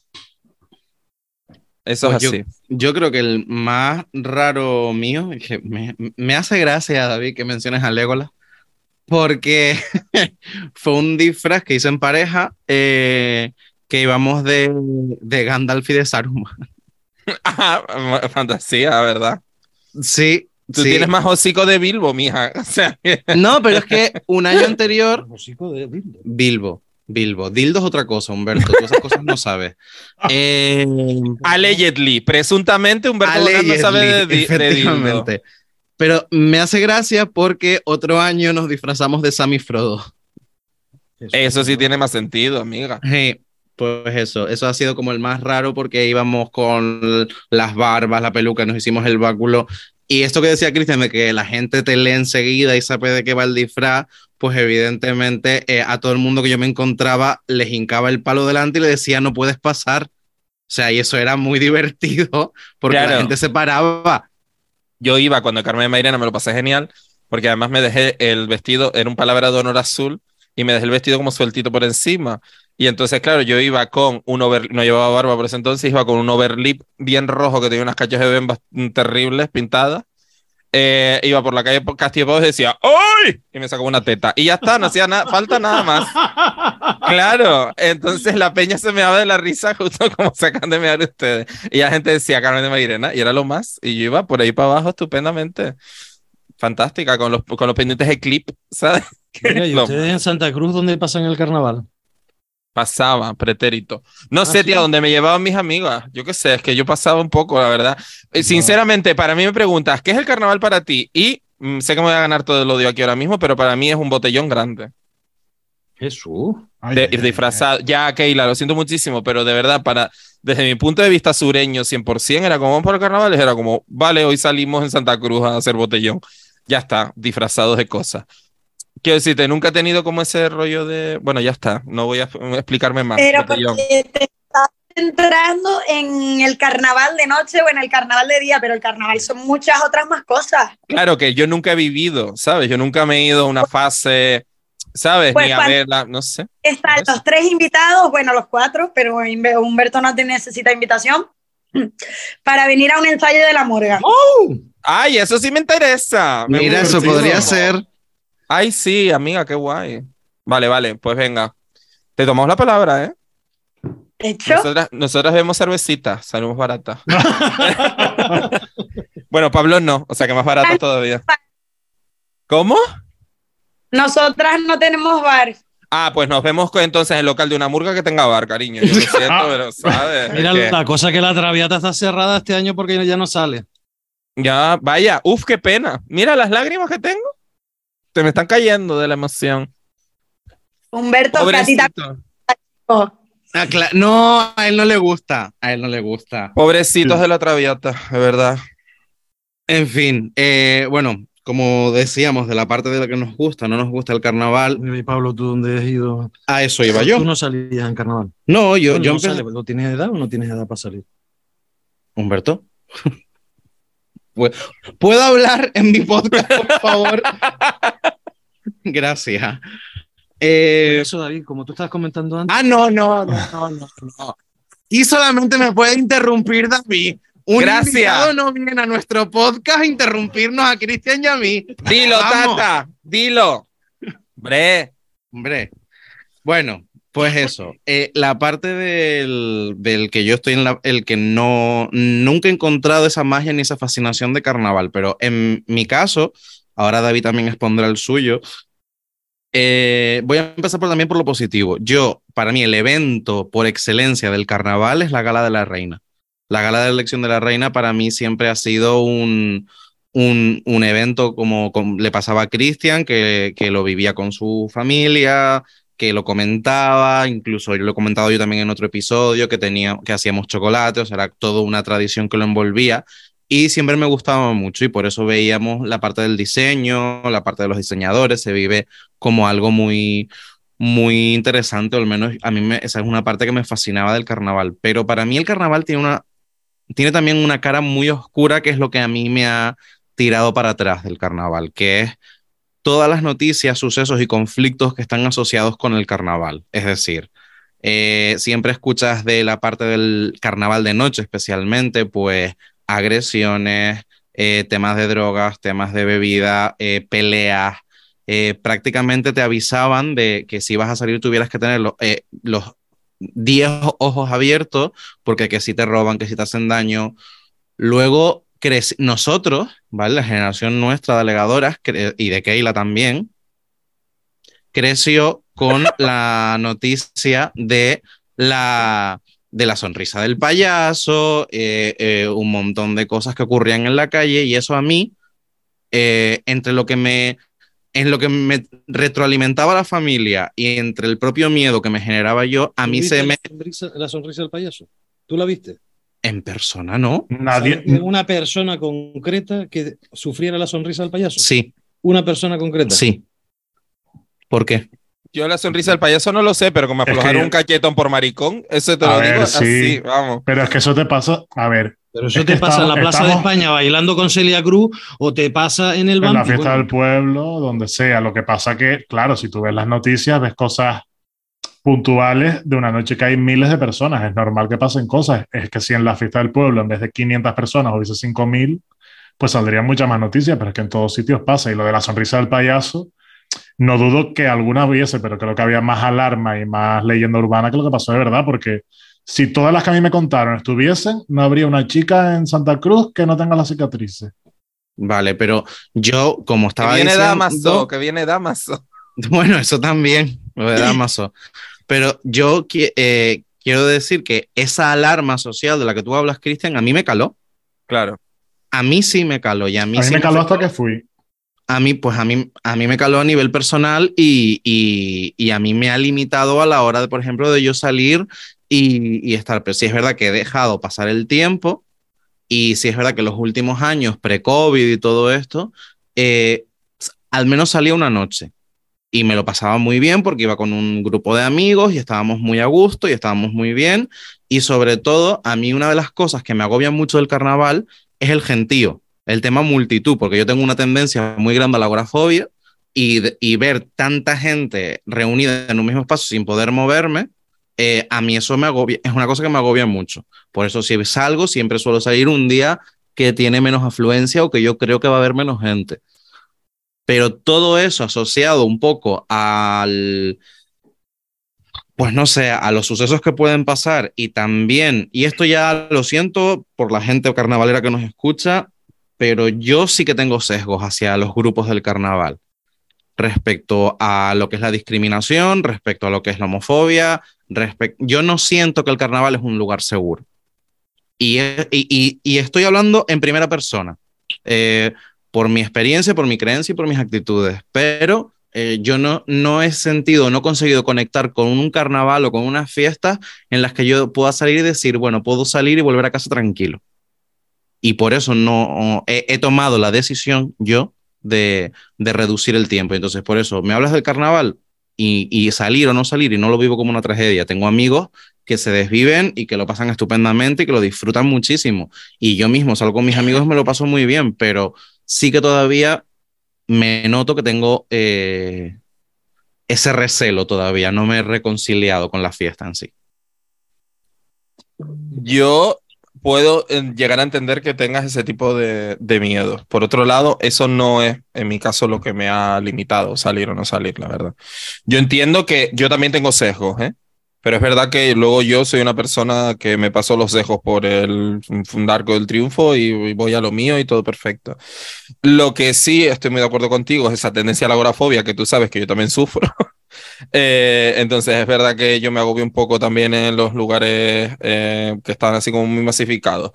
En resumen, yo sería, insisto, muchísimo más carnavalero si viviera en Santa Cruz en la Laguna. A mí lo que me mata es tener que volver a mi puta casa, cariño, otras cosas, ¿sabes? Entonces es como, ay, si en general yo soy eh, una criatura hecha para la pereza, ¿vale? Eso como de base, ¿sabes? O sea, eh, me dices de, no, mira, es que vamos a coger una guagua para subir a Santa Cruz, luego vamos a tener que estar, y luego la vuelta vas a tener que aguantar a Peña en la guagua tal para llegar a tu casa a las 12 de la mañana, digo, ay, mira, me pongo el pijama, un besito, chao, ¿sabes? Y ya está. Entonces, esa es mi experiencia. Y insisto también, si yo viviera. También tienes, Didi Keila, perdona. también tienes la opción de alquilarte un pisito la semana de carnavales en Santa Cruz con los colegas. Eso también es verdad. Me cayó la boca, tienes toda la razón. Eh, pero, pero eso, yo insisto en que eh, Becker, perdón, mi gato haciendo cosas. Eh, pero yo insisto en que eso, que de repente el carnaval significaría más para mí si hubiera vivido en un, en un entorno, pues que, que pues eso, pues que, que los carnavales se hubieran vivido de otra manera. Vamos a ver, en mi familia todo el mundo ha salido a carnavales, mi madre ha salido en carnavales, to- mi madre hacía sus propios disfraces, todo perfecto, o sea, quiero decir, eh, en ese sentido, todo guay. Eh, pero eh, sí es verdad que, que no se vive de la misma forma. Mi tía, por ejemplo, que pese a ser de aquí de Adeje, se mudó muy jovencita al Cardonal, pues al final sí que es más carnavalera, aunque yo creo que mi tía jamás ha salido a los carnavales de noche, sin embargo, no se pierde, le encantan las murgas, no se da la comparsa, no sé qué, pasa, ¿sabes lo que te quiero decir? Todo ese rollo como que lo ha vivido 100%. Pero no sé, es que yo creo que es todo cultural. Lo sigo diciendo, soy muy pesada, lo siento, pero creo que es, que es cultural. Y en cuanto a lo de las zonas, que antes me quedé ahí, eh, que estaban preguntando lo de las zonas, quizás también ayuda a las zonas por las que te muevas. Yo creo que hay zonas con... Dentro del carnaval, dice. Dentro del carnaval mm. hay zonas que está muy claro el ambiente que te vas a encontrar. Mm. Y antes preguntaba a Humberto por qué zona íbamos cada uno, pues yo más bien por las que no voy. Intentas evitar la zona de la Alameda, eh, Avenida Nada, son determinadas calles que sabes que suele haber gente más joven, más pibitos, que han vivido un poco más y no están acostumbrados y sabes que se puede armar un poco más. Pero te digo que si vas por la zona gay, es muy raro que te encuentres que alguien se pelea en esa zona. sabes por la zona de la Plaza del Príncipe, que suele haber un ambiente más de orquesta, de gente bailando tranquilita. Es muy raro que veas una pelea en esa zona. Y te digo, de salir todas las noches, una semana de carnavales y no encontrarte nada. Y después hay otros años que puedes ver alguna pelea. Pero son cosas mucho más puntuales que cuando tú las ves todas juntas en las noticias por la mañana son un montones, pero es que hay miles de personas, como decía. Y, Yo, y yo quiero hacer un apunte que antes lo conté mm, por encima, creo que ya lo conté en el podcast, así que no me voy a tener mucho. La vez que yo, la única vez que yo he sufrido una agresión física homófoba fue precisamente en el Carnaval de Santa Cruz y fue porque el ayuntamiento tuvo la brillante idea de poner eh, la, toda la zona electrónica del carnaval en la Plaza San Francisco, justo enfrente de la Plaza de Europa, que es, históricamente ya no, pero históricamente la Plaza de Europa era el, lugar LGTBI de los carnavales. Y tuvo eh, la, la, maravillosa idea de poner enfrente a lo, voy a decirlo claro, a los kinkis. O sea, pues, a los kinkis delante de los maricones. O sea, yo estaba dándome cuatro besos en el andén, apoyado en la, en la, ¿cómo se llama esto? En la barra de, la barra no, la barandilla del tranvía que no se había todavía inaugurado, ¿vale? Fue el año que la bueno, estaban en construcción, lo iban a, 2006, inaugurar. 2007. Exactamente, por ahí. Y me estaba yo dando... ¿Cómo, cómo? Hace 16 años. Pues, pues, pues así soy de vieja yo. Eh... Bienvenida al club, David.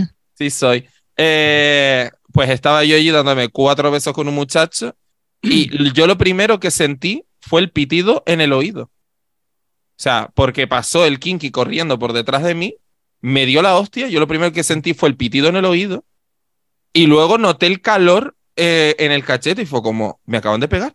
Y me giré y vi un kinky corriendo para allá. Y ya está. A ver, yo iba como mega pedo, no iba a estar yo corriendo detrás del kinky, pero fue como, me acaba de dar un cachetón.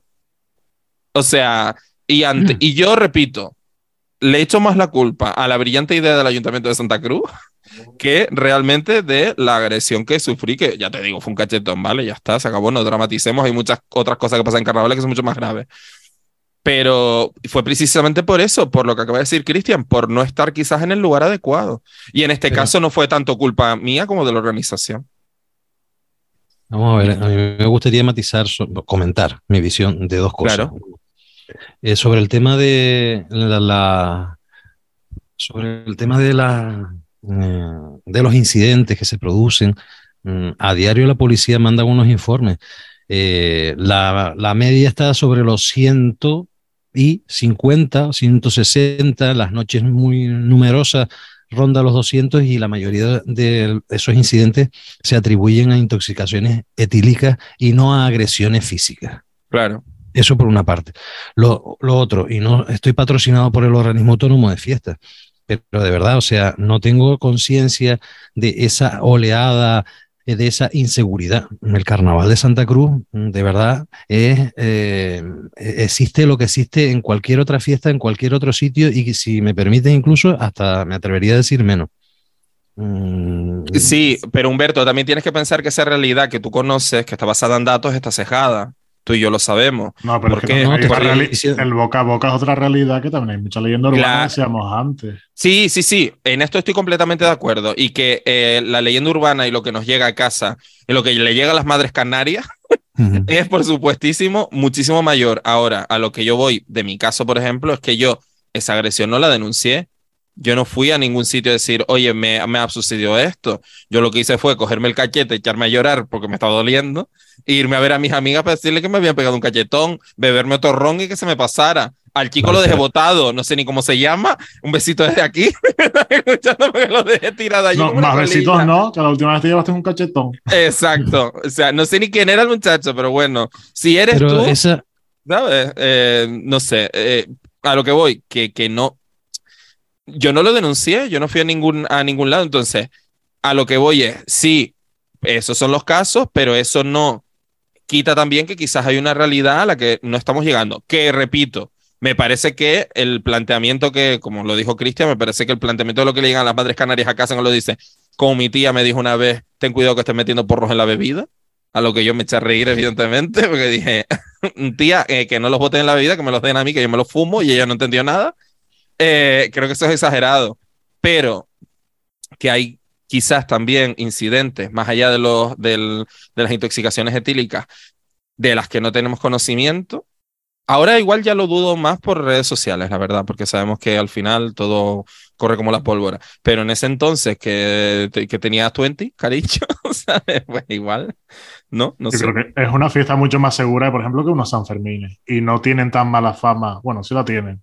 Pero aquí parece. Yo creo que hay mucha leyenda urbana que le ha dado un rollo como muy, muy sangriento a los carnavales, que parece que todo es una ruleta rusa de sí, sí, a la gente. Estoy de acuerdo, estoy de acuerdo. Y creo que es una fiesta bastante segura. Hombre, especialmente yo creo que dentro de la crítica, ayuntamientos con salida de fiestas, personas, etcétera, eh, en los últimos años, al menos en los últimos años en los que sí existía el carnaval en la calle, creo que es de recibo mencionar que, que eh, no sé si exactamente junto al hospital de campaña, pero que se han habilitado puntos violetas, puntos eh, arcoíris para poder denunciar eh, agresiones, para poder denunciar eh, situaciones que, que se han producido en muchas otras fiestas y que se han revelado casos en los que sí se han hecho uso de esos, con lo cual el, el, hecho de fomentar este tipo de recursos a mí sí que me parece un acierto y creo que está muy bien para que eh, personas tronadas de la cabeza como yo podamos salir y sentirnos un poquito más seguros. Y no solo eso, Pablo, yo también le quiero hacer otra lectura a eso, y es que ya no solamente es el acierto de que, de que estén ahí para su uso, sino también eh, la segunda parte de todo eso, que me parece lo más interesante, que es el efecto intimidatorio. Que eso es lo, que, es lo más importante, es decir, saber que esos puntos están ahí y que el presunto violador, el presunto agresor X sepa que están ahí, de repente se lo piensa dos veces antes de meterse en cositas mm, que no le llaman, ¿no? Pero esta, esta situación de inseguridad, un poco, pues la pregunta tanto para Pablo como para David, no se respire igual en celebraciones, en la misma proporción, digo. Por ejemplo, ahora en Adeje se acaba de celebrar la fiesta de San Sebastián, o cuando se celebra mm, mm, otra fiesta. Quítale el nombre de carnaval. En aglomeraciones multitudinarias se viven estas situaciones, mm, sienten esa agorofobia, esa sensación de inseguridad. Yo, por mi parte, David, si no te importa que yo soy breve, em, eh, sí, Sí, porque el tema de la agorafobia no tiene tanto que ver con la etiqueta, pero es verdad que en este caso, en la parte carnavalera me, me, atañe más un tema cultural, un tema vivencial de que eh, eres canario, ¿cómo no te va a gustar el carnaval? Yo he tenido que lidiar mucha, durante muchos años con ese, con ese comentario, porque al final el carnaval es una cosa que atraviesa nuestra esencia y tener que luchar eh, internamente incluso contra eso es una cosa que para mí, o al menos en mi caso, se me ha grabado pero sí, en otras, eh, no le ponemos carnaval, ponle San Fermín, como decía Cristian, ponle un concierto, ponle un no sé qué, eh, la sensación es igual de incómoda, pero en el caso de carnaval a mí se me atañe, o sea, se me achaca directamente a un, a un tema identitario, como que no eres lo suficientemente canario si no eh, vives al máximo el carnaval. No sé, David, tú cómo lo, lo vives o lo ves. Yo, yo creo que, como dice una amiga psicóloga que quiero mucho, con la que tengo un podcast, los contextos son importantes. Y yo creo que el contexto de la fiesta es importante en este caso. Eh, lanzando el guante que, que, que, me decías, Humberto, yo creo que la diferencia entre San Sebastián y en Carnaval es que para empezar en San Sebastián es al aire libre, eh, es de día, ¿sabes? Y eh, evidentemente bueno, no, esto lo voy a retirar. Voy a decir las medidas de seguridad. No, en carnaval también hay muchas medidas de seguridad, o sea que no, no quiero ir por ahí. Pero sí es verdad que la fiesta se produce de noche, la fiesta se produce en calles que todos sabemos que hay calles que son eh, muy amplias en Santa Cruz y hay otras pues que no lo son tanto, donde de repente la iluminación es la que te dan los, las bombillitas de colorcitos. Quiero decirte que de repente son espacios, ¿no? Es un contexto que es mucho más, em, pues eso, inseguro, ¿no? De alguna forma, o que yo qué sé. Chica, la oscuridad es lo que tiene, que, que llama la fechoría. Eh, pero que cosa que en San Sebastián no pasa, porque al final de, días a las 12 de la mañana, la procesión, ya está. Que puede ocurrir, puede ocurrir en San Sebastián los mismos eh, sucesos de eh, cuestiones etílicas, eh, movidas tal, e incluso agresiones. Pero vamos, pero por supuestísimo, porque eso va en la condición humana. Ahora, que el agresor probablemente se sienta más intimidado en realizar una agresión a plena luz del día a las 12 de la mañana cuando se presupone más reducido. en un grupo más reducido y cuando se presupone además que hay más personas que no están tan ebrias simplemente porque es de día. Pues seguro, porque en carnavales igual, eh, aquí está todo, el mundo borracho y un montón de gente, me la suda, hago aquí pum pum pum pim, y aquí no se ha enterado nadie. ¿no? no sé, me da a mí la sensación, por el contexto simplemente. O no, no lo sé. No soy experta en seguridad, cariño, solo soy una claro que tiene su parte de, de, fama de la inseguridad, pero yo creo que yo pido un poco como Humberto, yo creo que también es por la cantidad de gente que hay pero una vez que lo vives no, no pasan tantas cosas como las que te cuentan. Que parece que Yo estoy en esas también. ¿eh? Que parece que cada esquina hay una persona haciendo la ruleta rusa de las palizas. No, hombre, no. Yo eso por lo que he vivido, no. La pobre la tenemos silenciada o algo. No, lo estoy atendiendo. Oye, vamos cerrando, Pablo Gutiérrez, si te parece o qué onda. Esta mujer tiene que ensayar un fisco más. Sí, está a punto de salir. Está a punto de salir y, claro, tiene que buscar la guagua. Tiene que dar el tono. la guagua claro. el tono. Yo para, para despedirnos y eso, justamente un poco con, la, con los testimonios que hemos dado nosotros tres, eh, sí que me gustaría alguna palabra de Keila y tuya también, Humberto, eh, sobre lo que han escuchado y un poco lo que quieran destacar o ver de los carnavales. No sé, si quieres empieza, empieza tú, Humberto. No, Keila. Bueno, pues empieza tú, Keila. Subí rápido el escenario para que la primera de final. Pues eso, Keila, un poco, ya que estabas escuchándonos tan atenta de lo que estábamos diciendo, si tienes algo que comentar o apostillar, pues es tu momento. Yo entendí el punto de vista de los tres porque lo que los tres hablaban, sí es verdad que yo lo recuerdo mucho, pero también es verdad que mi madre conmigo supo hacerlo muy bien.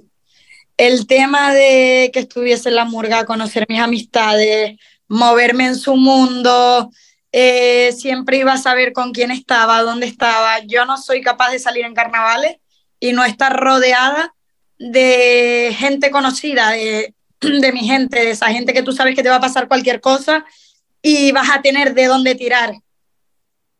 ¿Sabes? Entonces mi madre en ese aspecto sí es verdad que lo hizo muy bien, pero fue Cristian, si no me equivoco, el que lo estaba comentando, que depende mucho de la zona en la que te muevas y estoy completamente de acuerdo con él. Muy bien. Y Humberto, ¿tú algo que quieras apostillar o comentar de lo que hemos dicho ahora? ¿De la experiencia de los tres?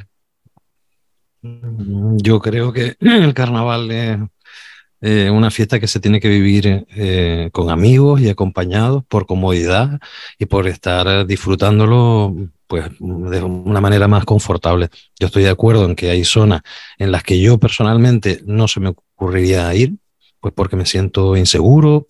Mm, les comento pues una anécdota, una chorrada. Eh, yo mantengo una forma mm, durante los concursos y cuando sale el carnaval a la calle, yo cojo, me rapo y me quito la barba. Pues para en las noches de carnaval intentar pasar lo más desapercibido posible. Lógicamente, pues los 100 kilos que me sobran no los puedo dejar atrás, pero sí es cierto que intento... No te sobra, mi amor, son 100 kilos de sabrosura que tienes encima, Humberto. pero sí, sí es cierto que me quiero, ¿sabes? O sea, enmascarar, si cabe, el, el que no me identifiquen, porque bueno, pues al final es cierto eso, que el carnaval mejor, de hecho, están pues por la zona, por las edades, por las músicas, por estar más, más confortable. Yo creo que hay que vivirlo eh, acompañado porque lo vas a pasar mucho mejor y sí es cierto que hay zonas en donde yo no iría. Pues sí, te digo, si vas a la zona gay, por lo que sea, bueno, zona gay, zona LGTBIQ, perdón, que no quiero dejar a nadie fuera, no te quites la barba, cariño, que seguro que con la barba vas a tener muchos más candidatos de repente. Humberto Bonar. claro, eso, eso es una sugerencia de amiga. No, pero que él la sabe, que él la sabe, ¿verdad? Que yo en esas cosas, yo ahí no me meto. Sí, es verdad. Pues será lo eh, único que no te metes, porque de resto, cariño, te metes en cualquier cosa, Humberto Bonar, también te lo digo. En, todos los charcos que me dejen. Hombre, por supuesto. Bueno, Pablo, cierra esto, ponle un lazo. Cierra esto. Sí, vamos a cerrar. Bueno, Keila, no sé si querías decir. No sé si querías comentar algo ahora de lo que acaba de decir Humberto, pero vamos, que si no yo cierro. Ya se quedó sin palabras. No sé. Entiendo que no. Como resumen, que la gente. Yo sí. Vamos, Keila, cuéntanos. No se olviden que quedan invitados para cuando quieran, pueden venir, aunque no tengamos bares. Bueno, no pasa, no pasa nada, yo compré una plancha, mujer, y vamos para allá, no pasa nada. Una, una plancha de cerveza, su, ya, titulares mañana, David Urbano es un machista, le va a comprar, comprar una plancha. eh, maricón, que no, que no se me había ni ocurrido. Ya lo sé, yo hice, el chiste adrede. Somos tan feministas que no se nos había ocurrido ni el chiste. Total. Bueno, pues con esto vamos poniéndole un lacito y si me permiten el chascarrillo en esta ocasión con purpurina y goma eva ya que eh, hemos tenido unos invitados carnavaleros eh, maravillosos en este podcast. Un poquito largo, sí, chicos, pero bueno, así ustedes se entretienen y se lo ponen de un par de veces. Eh, no se olviden que tenemos un coffee, que se vienen cositas, como hemos puesto en stories, bastante fuertes, que probablemente ya, hayan visto. Ya fueron, probablemente ya, ya hayan visto, pero aún así se van a seguir viniendo cositas interesantes. Humberto Gonar, muchísimas gracias por estar aquí en Alegadora. Muchas gracias a ustedes por la invitación. Perdonen por la caspa, que la he cambiado por purpurina.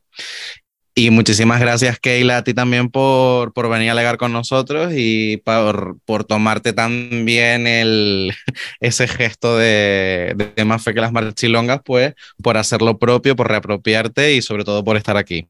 Así que muchísimas, muchísimas gracias por estar. Muchas gracias a ustedes por la invitación, ha sido un auténtico placer.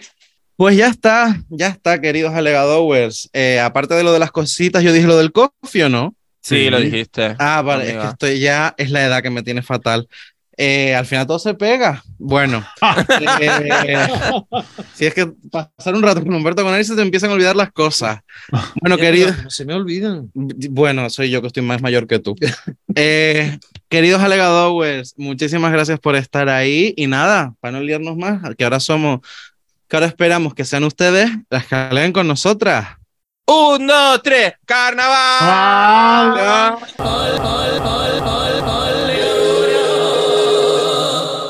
Y disfrazan si salgo para la calle.